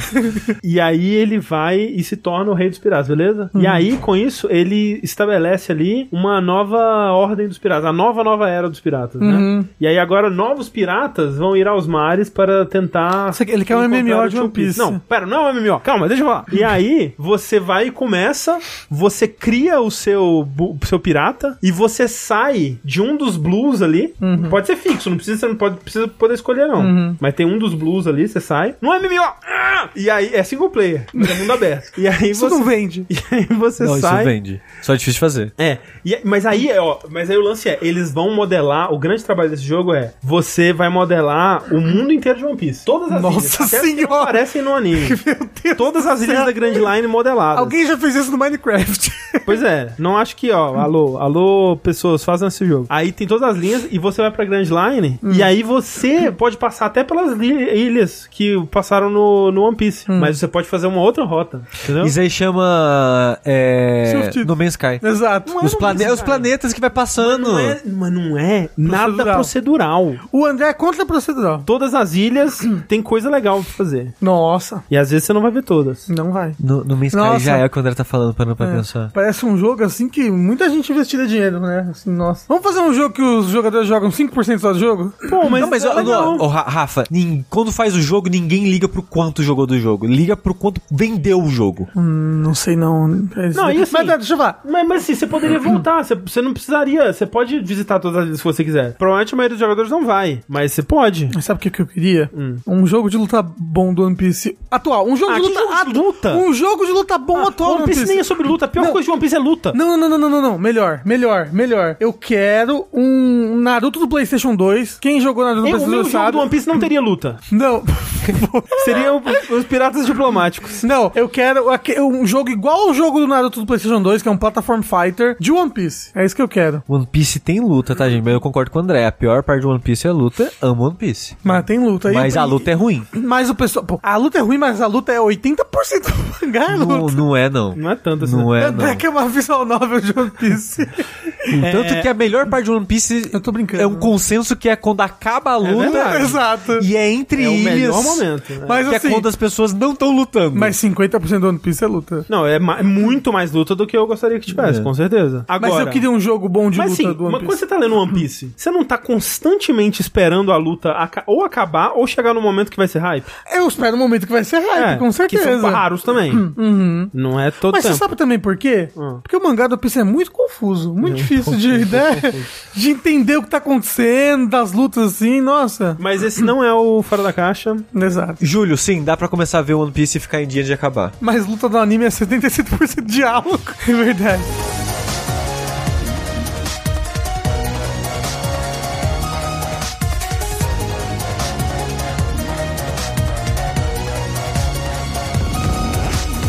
Vamos então pro nosso segundo bloquinho de notícias aqui. Eu vou ler uma notícia aqui que era pra ser do Tengu, mas o Tengu passou mal e ele teve que nos deixar hoje. Melhores Tengu. É o seguinte, remakes, né? Estamos falando bastante sobre remakes hoje. Remakes sendo feitos a roda aí, a, a cada a toque de caixa, a cada esquina você se depara com um remake. E continuará assim, porque os remakes estão dando muito dinheiro. E muitos deles estão sendo muito bons, inclusive, né? E uma das grandes destaques aí, das fazedoras de remake mais prolíficas do momento, é a dona Capcom, né? Com o seu Resident Evil. O que aconteceu? Recentemente, Capcom é, fez um questionário para o público e soltou, soltou na net. Caiu na net. Caiu na net e você pode preencher. Acho que é fácil procurar aí, caso você queira preencher. É, procura no Google, acho que você encontra com facilidade. Questionário Capcom Remake, alguma coisa assim. E é um questionário, na verdade, que ele não tem tanto foco em remake. Na verdade, a maior parte dele, ele passa te perguntando se você conhece as paradas sociais da Capcom, né? Então, tipo, ah, você conhece o Rap.net? Você conhece essa conta de Twitter? Você recomendaria essa conta? Você acha que essa conta,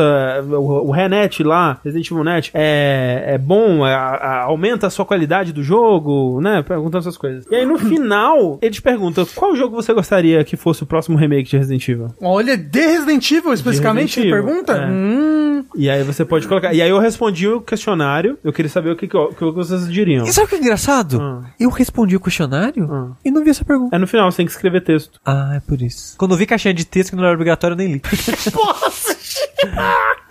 eu não gosto de escrever ah, nesses por isso que o jornalismo tem... Ó, mas, o- ó, então vamos lá. O que, que você responderia, Sushi? Se você tivesse tido essa oportunidade aí. O Resident Evil 1. Resident Evil 1, e você, Rafa? Ao, pro, pro próximo. Quer dizer, a gente sabe que um dia eles vão fa- fazer todos. O próximo, um que eu gostaria mesmo, eu acho que o Code Verônica. Eu respondi- Porque eu acho que a história dele é muito importante pro 5. E eu queria um- ele antes do remake do 5. Eu, sabe o que eu respondi? Um Resident Evil que você começa na ilha, aí você pega o seu navio. É, por, por muito tempo eu pensei que você falando sério. Muito tempo. Não, é, eu respondi, eu respondi Code Verônica e 1. ok. Mas eu acho que o que eu. Sabe por que eu acho? Porque é uma coisa muito esquisita, né? Pequeno spoiler aí, bem, bem leve, tá, gente? Do Resident Evil 4 Remake. 3, 2, 1. Tem uma cena que aparece o Wesker, né? Ele aparece. meio- não aparece tão explicitamente assim, né? Tipo. Aí tá lá, tá com o é, aparece tudo. a parte do rosto, assim, né? Na cadeira, assim e tal. Isso, aí você tem uma luta com ele, né? Ele fica com um bração gigante. Ele aparece, né, falando, até aparece coisa da Excel e tal, tudo mais. Só que eu tava pensando, tipo, velho, a pessoa que é um fã recente de Resident Evil, que começou do 7, faz ideia. Quem é esse cara? É, né? Porque lá, o, no 2 não tem o Wesker. O no dois 3 não, tem o Wesker. O Wesker, é do 1 e do Code Verônica até Exato, aqui. que, que não tem remakes recentes. né? Ou não tem remakes at all, como Code, Code Verônica. É, Então, o que, o que faz sentido, porque no 4 original ele também aparecia, né? Meio que nessa situação mesmo, como o chefe da sim. Mas é muito esquisito, né? Porque, tipo, tipo, o 5 é muito Wesker. Tipo, o 5 é a Exato. conclusão da saga Wesker, né? Exato. Então não pode ser o próximo remake. Mas. Mas vai ser. eu- não, não. Mas eu gostaria de ver o remake do 5. Ah, não, também, também. Não, sim, eu gostaria. Mas eu acho que não seria legal se fosse o próximo. Não, não. O próximo acho que ou seria o Code Verônica ou o 1 mesmo. Mas eu, eu eu não sei. Apesar que eu não gosto de Code Verônica, mas. Então, eu mas acho um que vai- remake pode ser muito interessante. Mas eu acho que faz sentido. Mas então, mas seria esquisito também ser o próximo, né? Porque precisa introduzir o Wesker. Tipo, não Mas- precisa, né? Mas assim, até, tipo, ok, o Chris aparece no 8, mas você não sabe muito bem quem é esse cara, né? Aí do nada ele aparece no. Assim, se você jogou o 2, você sabe que a, a, a irmã dele tá É, procurando sim, por ele. sim. Mas o, o negócio é que o 1, o 1 remake tá em todas as plataformas. Você acha que. Não, sim. Que eles não podem considerar que, tipo, pô, as pessoas podem jogar um remake e descobrir quem é o Wesker. Mas é que ele não é no estilo moderno, né? Exato. Então, eu falei da outra vez e eu falo agora. O 1 encaixa muito bem no formato que eles fizeram do 2, no remake do 2. É. De colocar um zumbi perigoso, de situações mais tensas, de ser um jogo mais de terror e tal. Sim. Dá pra colocar até uma- umas mecânicas de quem tá acompanhando os remakes de... Que no 1 já tinha, né, as, as- os equipamentos defensivos, né, que era a granada e a faca. Dá pra colocar a faca pra ser defensivo igual no 4. Dá pra colocar umas coisinhas assim. E eu acho que ficaria um ótimo jogo, mas, né, é, É, isso mesmo. Eu- não, eu acho também. Ao mesmo tempo eu consigo ver isso que, o- que o Rafa falou, né? Tipo, que eles considerem que as pessoas já podem jogar o 1 normal, né? E aí só refazer o Code Verônica mesmo. Ou nem refazer. Porque pô, não parece que a Capcom tem muita presa pelo Code Verônica, sabe? É, dá, tipo, realmente, se ela considerar que o Wesker já foi apresentado num, num remake HD remaster lá e tudo mais, aí realmente já dá pra, pra ir pro 5. Uhum. Porque, tudo bem, você pula um pedaço ali que o Wesker vira o, o Matrix, né? Uhum.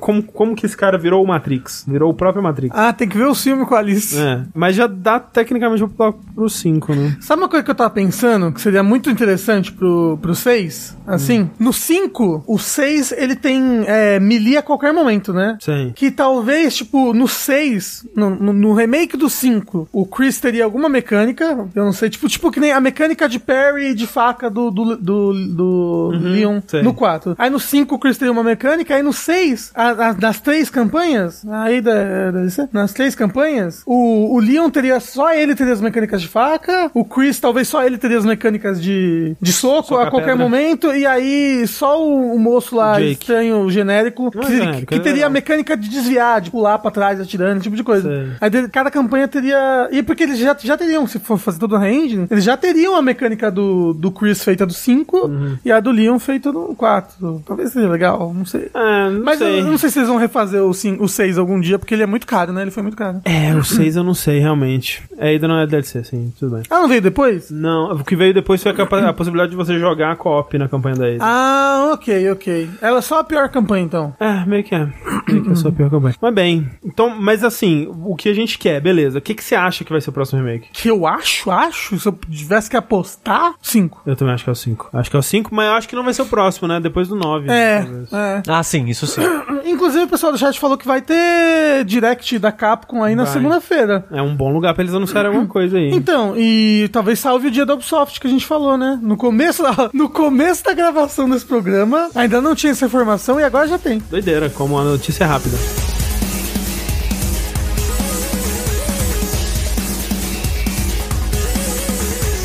Vamos lá então para a próxima notícia também sobre remake, Sushi. Uma notícia que eu acho que já era sabida na semana passada, mas vamos reforçar aqui a, a informação. O Metal Gear Solid 3, ele está ganhando um remake, né, que a gente Metal comentou. Gear Solid Delta. É, o 3 está ganhando um remake, é, chamado Metal Gear Solid Delta. O Metal Gear Sólida. O Triângulo. Assim, é um nome muito Kojima, eles estão tentando uma Kojima excelente nome? É. Não sou muito fã do nome, não, pra ser sincero. Eu gosto, eu gosto. Mais o Vértice. Não, pera. Mais o Delta. Ele, aquela, aquela desculpa que você deu era muito motivação. boa. Não, não, não. Perder Foi, a foi, essência. Sem foi, foi o. Tengu que deu a, a fala e a fala acho que é oficial, porque na matéria que a gente tava é, lendo. porra, perfeito. Tem a- essa parada da Konami comentando, não, que Delta é, é, é mudar sem perder a essência. Mas a notícia agora é que este remake reutilizará as vozes do jogo original. E isso me dá quase que a certeza de que essa porra vai ser um Blue Point like de remake. É, não é, não. É isso com essa notícia, cravou. Acabou. É isso. É, não. É porque assim, eu fico triste pelos atores que não vão ganhar mais um cascalhinho, fico. É, mas o principal dessa notícia é isso. É saber. Ela, ela diz muito sobre o que vai ser esse remake. Exato. Porque, tipo, no máximo que dá pra esperar agora é modificação de qualidade de vida. Tipo, ah, talvez o combate seja um pouco mais moderno, talvez o, o- a interface pra trocar a, a camuflagem seja um pouco mais moderno, mas não vai ter mecânicas novas, não vai ter lugares novos, não vai ter elementos História novos nova. De história, não vai ter person... não, não vai ter nada novo. Às vezes eles acham que o combate do Metal Gear Solid 3 é sacrossanto. É, às vezes ele acham isso. Porque, tipo, até pra adicionar uma mecânica nova, tipo, o Metal Gear Solid 3, eles ensinam tudo por voz, né? Sim. Qual o, o, o Major Zero vai lá e...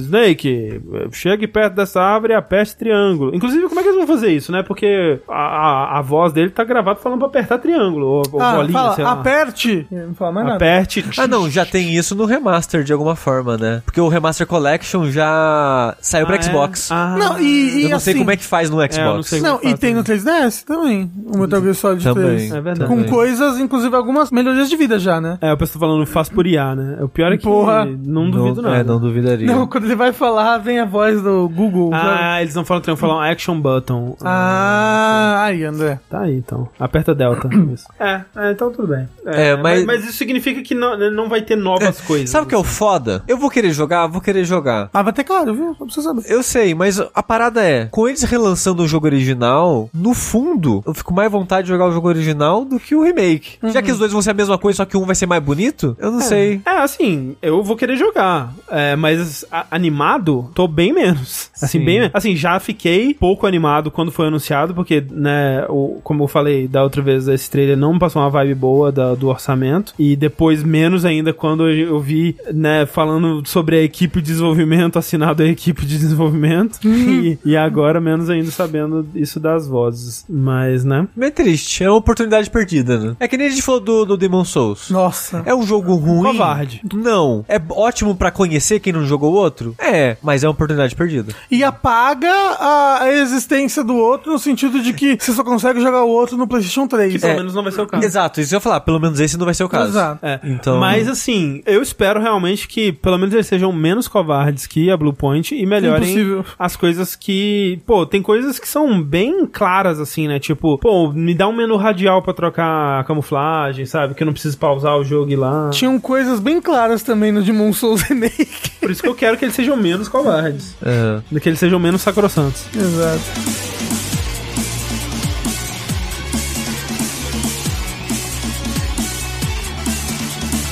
E, por incrível que pareça, essas são as nossas notícias de hoje. Uou! Nós temos aqui um bloco de finalmente, só que contudo, no entanto, todavia, eu ia falar de Street Fighter e eu queria falar com o Tengu. Você jogou Street Fighter? Não um online ranqueado, só modo história. Eu comecei o modo história hoje. É, É, eu criei meu personagem, que tipo, uma hora criando personagem, joguei por meia hora. é isso, essa é a experiência. Eu queria ir logo pro, pros controles é, tradicionais, porque eu. No, o modo história não tem? Não, então, eles só não tem no primeiro capítulo. Eles falam. Ah, depois do primeiro capítulo pode, pode mudar. Eu achava que só podia jogar com o clássico. Com, Não. com o moderno. Não, depois do primeiro capítulo você pode mu- mu- mudar pro clássico. Porque eu quero aprender a jogar no clássico e eu quero que ele me ensine a jogar no clássico. Esse negócio dos controles é, é complicado, porque assim, eu ainda tô decidindo com quem que eu vou jogar, né? É, com quem que eu vou focar. Por enquanto tô jogando mais com quem, é, e aí com quem eu gosto de jogar no- no- nos controles clássicos. Pra quem não viu sobre isso, né? Controle clássico é controle de Street Fighter, né? Então meia lua pra frente, Hadouken, Shoryuken, lá com os É, movimentos são três tal. socos, três chutes. É, três socos, três chutes. O modo moderno que eles introduziram aqui é uma coisa que, tipo, lembra um pouco mais, sei lá, um Smash, né? Porque assim, você tem três botões, que é um, um ataque fraco, um ataque médio, um ataque forte, um botão de especial e um botão de modificador, que, sei lá como é que eles chamam. Que Que é um parece um negócio Tales of Berseria, assim, sabe? Que você cria um combo que vai ficar num botão só pra você ficar apertando. Na verdade, você não cria o combo. No, no- no jogo normal, fora o modo história, é um combo fixo. É um combo Ah, fixo. ok. Mas É, modo tipo, história você cria, né? Não, você, você equipa habilidades, mas o combo você não cria. É, é tipo um modificador que você. alto, que eles chamam, né? Que é, você segura o botão e aperta os outros, e aí acontecem outras coisas.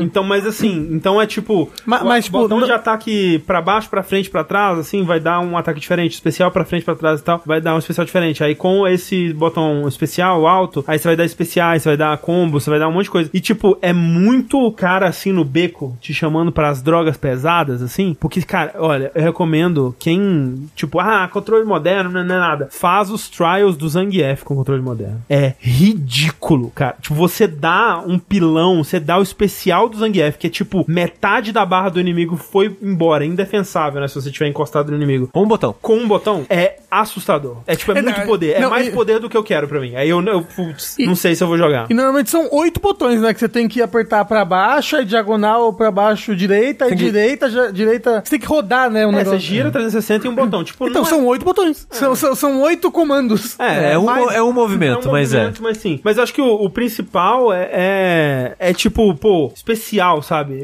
Aí é dois, sei lá, o especial do, de um Gaio, de um personagem de, de carregar, por exemplo, que é segura pra trás, pra frente, pra trás, pra frente. E isso ser num botão assim, tipo, nossa, é muito poder. É, É mas a- muito assustador. Mas a parada é, você quando joga no controle moderno, você causa menos dano. 20% menos dano, né? É, em tudo que você faz, por causa da facilidade e a troca, né? Porque tem muito comando que pode parecer bobo, mas pra quem joga no nível profissional é muito importante, é o tempo de você imputar o comando.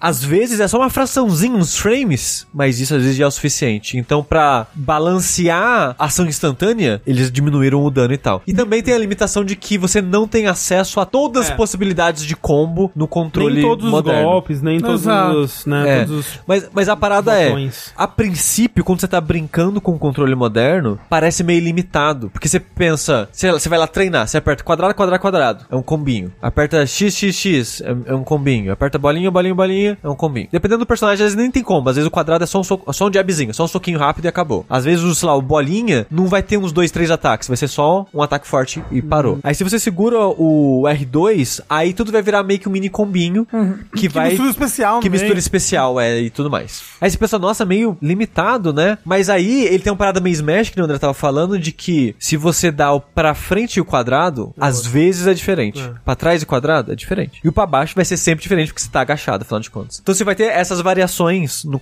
no, no fraco, médio e forte. E não só isso, você pode, por conta própria, começar a improvisar entre os botões, que às vezes funciona também. Você pode, no meio dos combos automáticos dele, começar a improvisar os seus combos intercalando um no outro. E funciona. É tipo, você pode começar o seu e aí partir pro automático. Exato. Mas a parada é, é muito bom pra você aprender que existe isso. Sim, sim. Aprender que existe a possibilidade de você encerrar um ataque normal num ataque especial, encerrar um ataque especial num super. É bom pra você aprender isso. É, tipo- Mas pra jogar bem mesmo, você tem que ir pro clássico. É, então, é, é, o, o lance é que, pelo menos nesse período inicial, o controle moderno ele tá se provando competitivo, assim. É, tem é, vários, vários vídeos aí de, de pessoas jogando bem em alto nível com o controle moderno. Tem, sabe, vídeo do, do Justin Wong apanhando pra um cara com controle moderno. Mas é porque também tem que lembrar que em jogo de luta o input é muito importante, mas o decision making, a. Sim, não, é, é mais importante. Eu, eu queria, queria traduzir. A estratégia, né? A ca- sua tomada de capacidade decisão. de fazer É, isso com- a capacidade de, de você fazer as decisões é mais importante. Sim, é mais É. importante.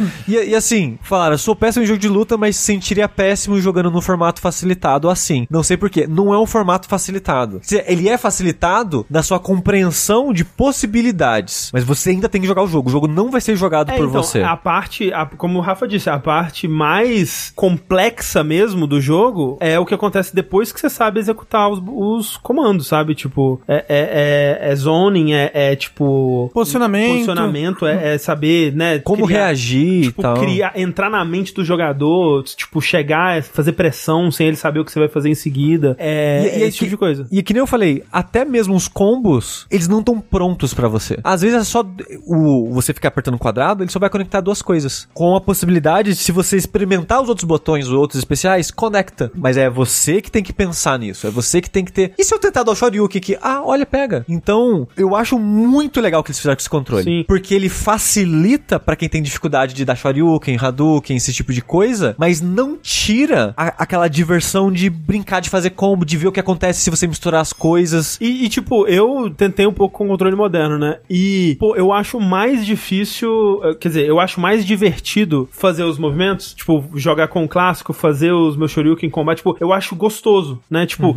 então eu provavelmente não vou pro controle moderno, pelo menos enquanto eu estiver jogando com um personagem tipo Ken, assim. Se eu decidir pro Zangief, talvez. Mas, que nem falaram lá atrás, assim, ah, mas até aí tem gente que usa macro. Mas, porra, aí tá trapaceando, né? O lance do, é, do, é, é, é, do controle moderno é que a Capcom colocou no jogo e ela tá apostando que vai ser É, competitivo. e ela que balanceou o que vai em cada botão. É. Porque, por exemplo, a gente tá falando, ah, tem um botão fraco, médio e um forte. E você tem soco e chute no jogo. Ah, o, quando aperta o fraco vai ser é, soco ou chute? Depende do personagem. Uhum. Os combos que tá nas coisas, a Capcom que programou. Ela que colocou. E já com essa possibilidade de você poder improvisar e tal. Então ela tá balanceando o personagem com base nesse controle. É, se vai estar tá balanceado mesmo, se ela vai ter que mexer, sei lá, talvez na porcentagem Ah, não, de não. redução. Não, não, tipo, aí é- tá pra ver ainda. É, né? e, e eu nem quis dizer balanceando o personagem no sentido de ele foi criado pensando nisso, mas é, balanceou os botões, o que acontece em cada botão do modo moderno. Hitbox não tem um monte de atalho roubado? Não tem nenhum atalho roubado. É, a Hitbox, a única coisa que a Hitbox tem de diferente é que ela não, não tem um manche, né? Ela, ela tem os botões separados como se fosse uma cruz É. do PlayStation 1. É. Mas são os oito botões ali. Tipo, Exato. Os três botões de soco, três botões de chute, R1, R2. Aliás, L- L1 e L2, né? E a vantagem que o hitbox tem de apertar atrás e frente ao mesmo tempo, que coisa de Manchu não permite, tem travas que impedem isso e tem jogos que detectam isso e impedem isso de funcionar Exato.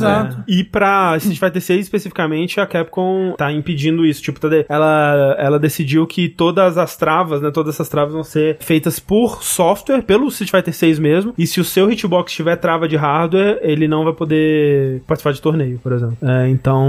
Mas é como o Pico Pico falou, é tipo um teclado. É tipo um teclado, É, na, na prática é tipo um teclado. Mas assim, eu queria só destacar porque algumas coisas do Street Fighter 6 que eu tô bastante impressionado. Eu fiquei muito impressionado que eu tinha que baixar três coisas e eu não sabia o que, que as três eram. Assim. No final Eu você fiquei- baixa as três. Exato, É, eu fiquei, é mas o que- que, que é pra mim baixar? O que, que é esse modo modo luta legal? Eu quero esse modo luta legal? Você quer todos. É que a parada é, o jogo base é o modo arcade. Se você quer a campanha, um outro download. Se você quer online, um outro download. Não, não, é o contrário. O jogo base é online. É? É, o modo arcade é o, é o modo luta legal, que você tem que baixar a parte. Luta legal. É. Ok. É, mas é, o que eu queria destacar aqui é que o que eu fiz no Street Fighter 6 até agora, né? Eu criei meu personagem, eu joguei um modo história arcade, né, com o Ken, zerei, tipo, com, contra 12 personagens e tudo mais. E no resto do tempo eu fiquei ou jogando online ou jogando o treinamento, fazendo os trials de combo e o, o tutorial de cada personagem. Então, assim, por eu ter passado a maior parte do tempo nesse modo de treinamento, eu queria falar um pouco sobre ele. E assim, é, é aquilo que eu tava comentando com o Tengu na última live Street Fighter que a gente fez, que tipo, velho, eles não erraram em nada, né? O, não, o treinamento deles, a parada de frame, que tinha mod no 5, que a comunidade fez pra colocar. Sim. O 6 tem isso de cara já e uma com.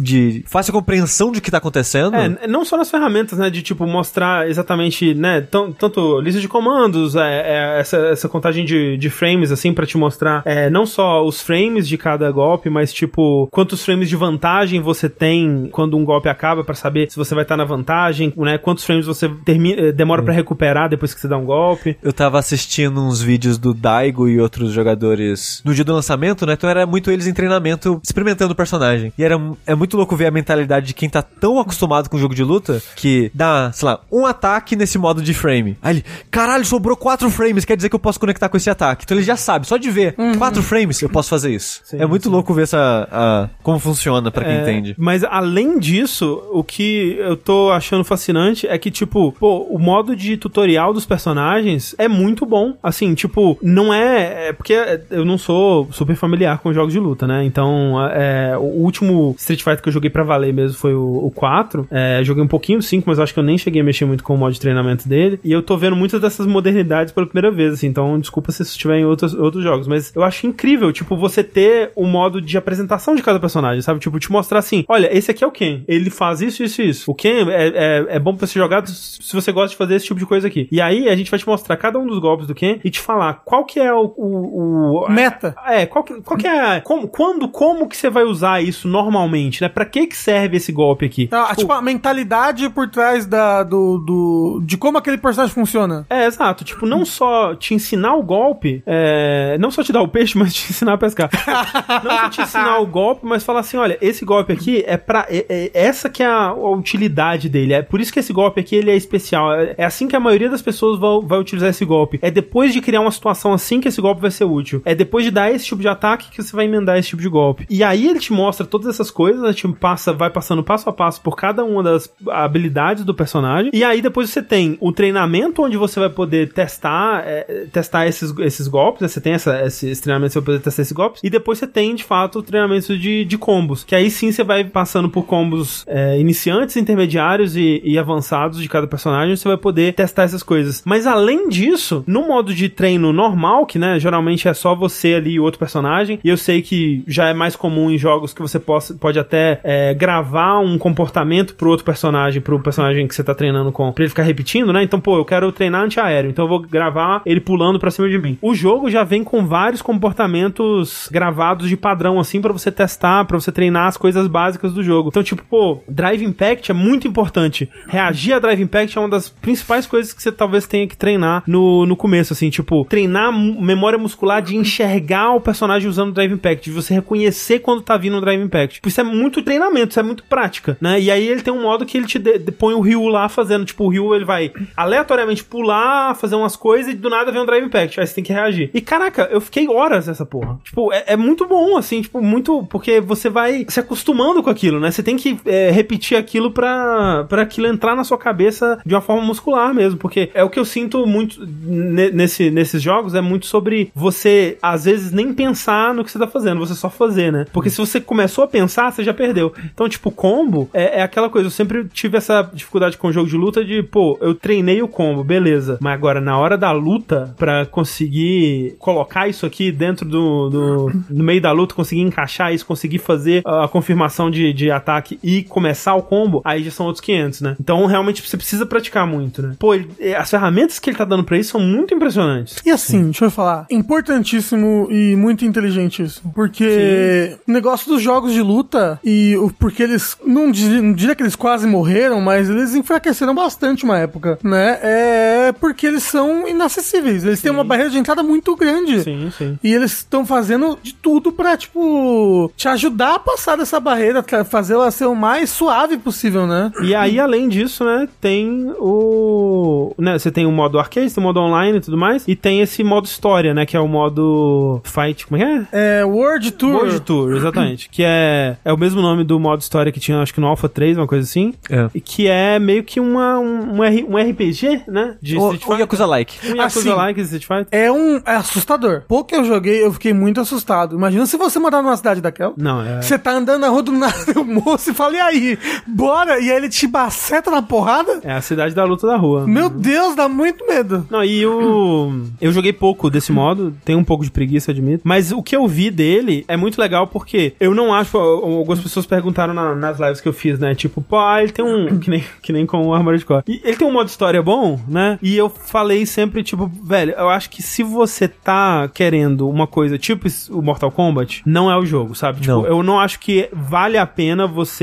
comprar esse jogo pra jogar o modo história dele. Eu não acho que valha. Mas o modo história, ele tem muito valor porque todas as atividades que você vai fazer, e ele vai ter várias atividades além de simplesmente lutar um contra um, né? Ele vai te jogar contra múltiplos personagens, vai te jogar em desafios. Por exemplo, tem aquele desafio do de quebrar garrafa, de quebrar telha, assim, que é uma parada pra você treinar o timing perfeito de personagem de, de charge, né? Que você vai para quebrar garrafa, você vai segurar pra um lado e botar pro outro, né? Então, é para tudo é pra você se acostumar com as mecânicas do jogo principal. É, a- a- o minigame de pizza tipo, é dar Hadouken, Shoryuken. É, exato. Então, assim, é tudo muito inteligente, porque, tipo, é é meio básico como um modo história normal, assim, tipo, você tá lá pra curtir uma história e jogar uma experiência single player. É meio básico, me dá uma certa preguiça. Mas é muito inteligente pra te deixar acostumado. É, ele é um tutorialzaço. É. O, o modo história ele é um grande tutorial pra te introduzir ao jogo de luta. Tipo, ele é uma introdução pra quem não manja de jogo de luta, sair, talvez aprendendo um pouquinho mais preparado pra se enfiar nos tutorial igual o André tá fazendo. Que às vezes até pra quem tá começando, não é algo óbvio de se fazer. Sim, tipo, é exatamente, Kindle. É um jogo secretamente educativo, o pior tipo de jogo que existe. É, tipo, o, o tutorial de Miles Morales. Eu acho que ele é mais que um tutorial. Porque ele, ele realmente se preocupa em ser, tipo, o, mais divertido, sabe? Ele, ele é um, um Yakuza light. Tutorial. Mas ele é muito bobinho. Tudo Rafa. nele é é pra bom. te ensinar Street Fighter. tipo, Tudo nele. Ah, tudo Eu, bem. jo- eu joguei uma Eu, hora não- e... eu acho que ele é inteligente. E eu não faço como crítica, não. Eu vou zerar o modo história e vou parar de jogar, porque eu não vou pro competitivo, não vou pro online. Você não, não pretende nem fazer, tipo, arcade pra ver a historinha de cada personagem? Não, isso eu já fiz, eu zerei com uns 4, 5 personagens no Ah, arcade. ok, ok. Mas a parada é, eu não quero me dedicar pra aprender a jogar competitivo, mas eu quero jogar esse modo. eu sabe vou que- jogar esse modo. que, eu queria? Eu queria ser bom o suficiente pra jogar com os meus amigos. Mas você pode jogar, você vai perder, mas você pode Não, jogar. então, eu, que- não, eu quero. Eu, porque assim, eu tô com Street Fighter, comprei o Street Fighter. Eu quero ser bom o suficiente pra jogar contra. Não, o Ricardo é foda. Não quero jogar contra o Ricardo. pra jogar contra o André, entendeu? Eu quero, eu quero ser bom o suficiente pra, pra me divertir com meus amigos. Eu, que- eu quero fazer parte da galera. Mas você pode. Então, isso, isso eu acho que não é tanta dedicação, não, Rafa. Eu acho que Não, acho que não seja é que o tanto, Rafa não. gosta de perder. É, é que o, o lance, tipo, dedicação... Mas é que só perder é chato, né? Quero ganhar algumas. O legal é jogar. É que assim, dedicação pra caralho mesmo é se você quiser participar de campeonato e pegar bo- boas posições. Aí é dedicação pra caralho. Aí Uhum. é jogar pelas horas todos os dias, né? Treinar e aprender e caralho. Eu também só quero, tipo, pô, eu, eu queria um Street Fighter que eu, pô, conseguisse fazer uns combos, sabe? Aham. Eu nunca consegui fazer combo pra valer em Street Fighter, assim. Sabe que jogo que eu me divirto muito jogando? De luta? Hum. Que não é Smash Bros? Hum. Mortal Kombat. Eu gosto Justamente também. porque ele é muito mais casual, eu acho. É, eu gosto também. É. Eu quero, tô animado pra jogar o. Eu tô. o- O 1, né? Sim. Mas é, é, A gente vai treinar, né? E aí a Exato. gente vai fazer um, um torneio. Um Overnight Billy torneio. Isso. Com todos os nossos avatares. Isso. E aí é. Então, mas é. Eu posso criar mais de um avatar? Eu posso Não. criar todo mundo. Porra! Cada um tem que criar o seu. Eu quero criar todo mundo e botar pra lutar que nem no, no Soul Calibur. Dá pra enfrentar avatar com avatar, mas não dá pra ter vários no mesmo save. Hum. Na mesma conta, no caso. Hum. Mas, pô, é doido como é divertido, viu? Assim, a Capcom ela se empenhou tanto nesse jogo, em tantos níveis, pra ser a, a parada mais convidativa e acessível do mundo. Se esse jogo não bater a meta deles, que era 10 milhões de vendas, Eu acho que bate. eu, eu 10 acho que milhões. desiste. Acaba, acaba É Street porque eu- é Fighter. Que isso? É porque o 5 vendeu 7. É. Então, eu, eu acho que bate, é assim, eu acho que bate. Olha. É, Pô, 10 milhões é, um bom número, André. É alto, tá? eu acho que bate, acho que É que bate. se não for agora, não vai mais. Vendeu um milhão só? Pô, já não tem nem uma semana que o jogo lançou. Então, acho pouco. Né? É, eu, Porque sei, vende mais no começo. eu não sei se 10 milhões era pra qualquer intervalo de tempo. É, 10 milhões em 15 anos? Talvez, entendeu? Não, eu acho que, pô, em um ano eles vendem 10 milhões. É verdade, o 6 Eu a- tá eu- saindo pra tudo, o 5 Eu não acho, saiu pro eu Xbox, acho né? difícil. É, o 5 nem saiu pro Xbox, né? Eu acho difícil porque o. Tipo, Elden Ring vendeu, sei lá, 16 milhões. É, então, metade disso, tá bom. Não, André, não é assim que funciona a matemática. É... Tem que lançar a Makoto. Aí pronto. Só dá tempo. Quem que, quem que você queria que lançasse? O Makoto? Makoto, porque eu tenho um amigo que gosta muito dela e eu- eu- ele, ele vai ficar feliz, então eu quero que lance a Makoto. Mas pra você, Rafa. A mim, sim, que personagem que eu gostaria de jogar em Street Fighter? Mario. O Mario. Tá bom. E você, Sushi? O Akuma já tá vindo, né? Então tá tudo certo. Pô, a Kuminha vai ser massa, né? A Kuminha. Tá aí, então. Street Fighter Kusu. 6. A gente fala mais é, quando o Tengu estiver conosco novamente. E quando a gente jogar mais também, né? Também, também. Muita coisa pra, pra comentar, muitas, muitas nuances. É, Street Fighter já teve personagem convidado? Já. No 5 teve a Akira do Rival Schools. Acho que foi a primeira. O pessoal do Final Fight é tudo com. É, Final, É, é, já- é mesmo universo. Aqui também, Street Fighter, é, até aí Rival Schools também é o mesmo universo, né? É, então. É, mas é. é. É de outro jogo. Então, tá aí. André, eu tenho finalmente. Hum. Eu zerei Zelda. Foi muito legal, foi muito bonito, o final é muito bonitinho. E muito, uou, a- aventura, hype, é, luta, fantasia, é muito legal. O que mais vocês têm a dizer? É jogo do ano? Não, porra, mas aí você tem dúvidas que pra mim esse vai ser o jogo do ano? A pergunta é melhor que Breath of the Wild? Sim, sim, sim, sim. Ele não corrige tudo que eu desgosto em Breath of the Wild. Mas. Cite a- 20 ma- coisas. Não. Mas, por exemplo, eu não gosto da maneira. Não é que eu não gosto. Eu sinto muita falta da progressão que era os Zeldas antigos, da maneira como funcionava dungeons e itens dos Zeldas antigos. Eu gostaria muito de um Breath of the Wild com aquele tipo de dungeon, talvez menos liberdade, sério, mas com Eu- aquele eu tipo concordo. de dungeon e com aquele tipo de item, assim, tipo, vou pegar um hookshot, vou Quando- pegar um sei lá o quê. Quando eu for pra dungeon, me põe em outro jogo. Me dá menos liberdade durante a dungeon. Não, não, acho que pode ter menos liberdade no geral, mas que, mas que a dungeon vai, vai, vai, vai me dando, tipo, habilidades pra me usar no mundo aberto. entendeu? Agora eu tenho um skate, que nem no Twilight Princess. É isso que acontece, é, você dá liberdade pro jogador, ele Mas você já tem um skate no Zelda, no TikTok. Então, esse é o problema, entendeu? Eu tenho um skate o tempo todo.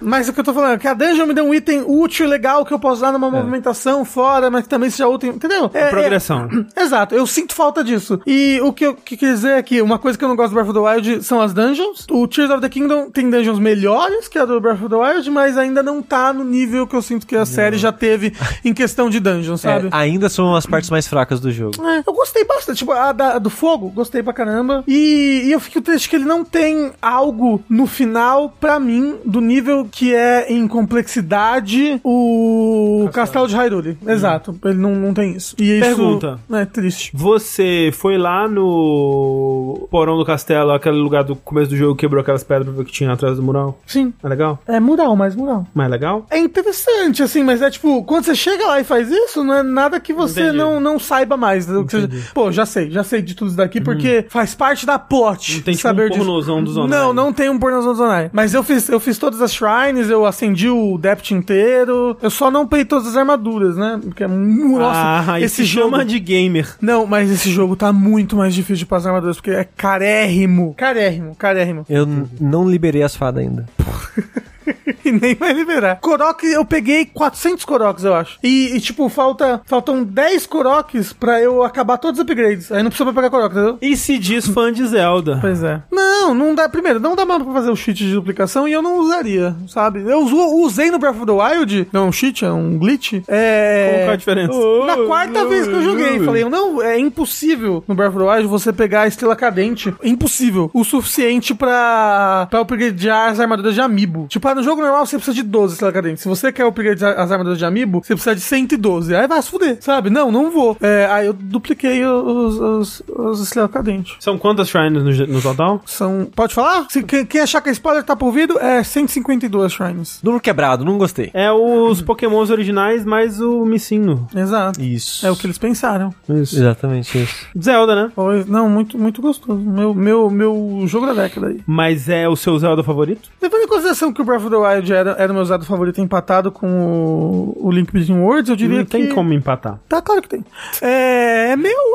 Então esse superou, porque se ele é melhor que o Breath of the Wild e o Breath of the Wild tava empatado, melhor que Link Between Worlds confirmado. Eu prefiro ele a Breath of the Wild, então ele é meu Zelda favorito. Pronto, é isso. Você prefere. Você, mas agora há pouco você Eu falou- prefiro ele a Breath of the Ah, Wild, entendi. então ele é meu Zelda favorito. Tudo bem, aí faz Ok, sentido. aí aí faz sentido. Jogo da vida. Não, o jogo da vida é aquele do carrinho. Exato. Pega profissão, jornal. Ah, Ainda não dá pra ter filho, né? Não. Tem carrinho. tem O carrinho. jogo da vida é homofóbico, fica aqui.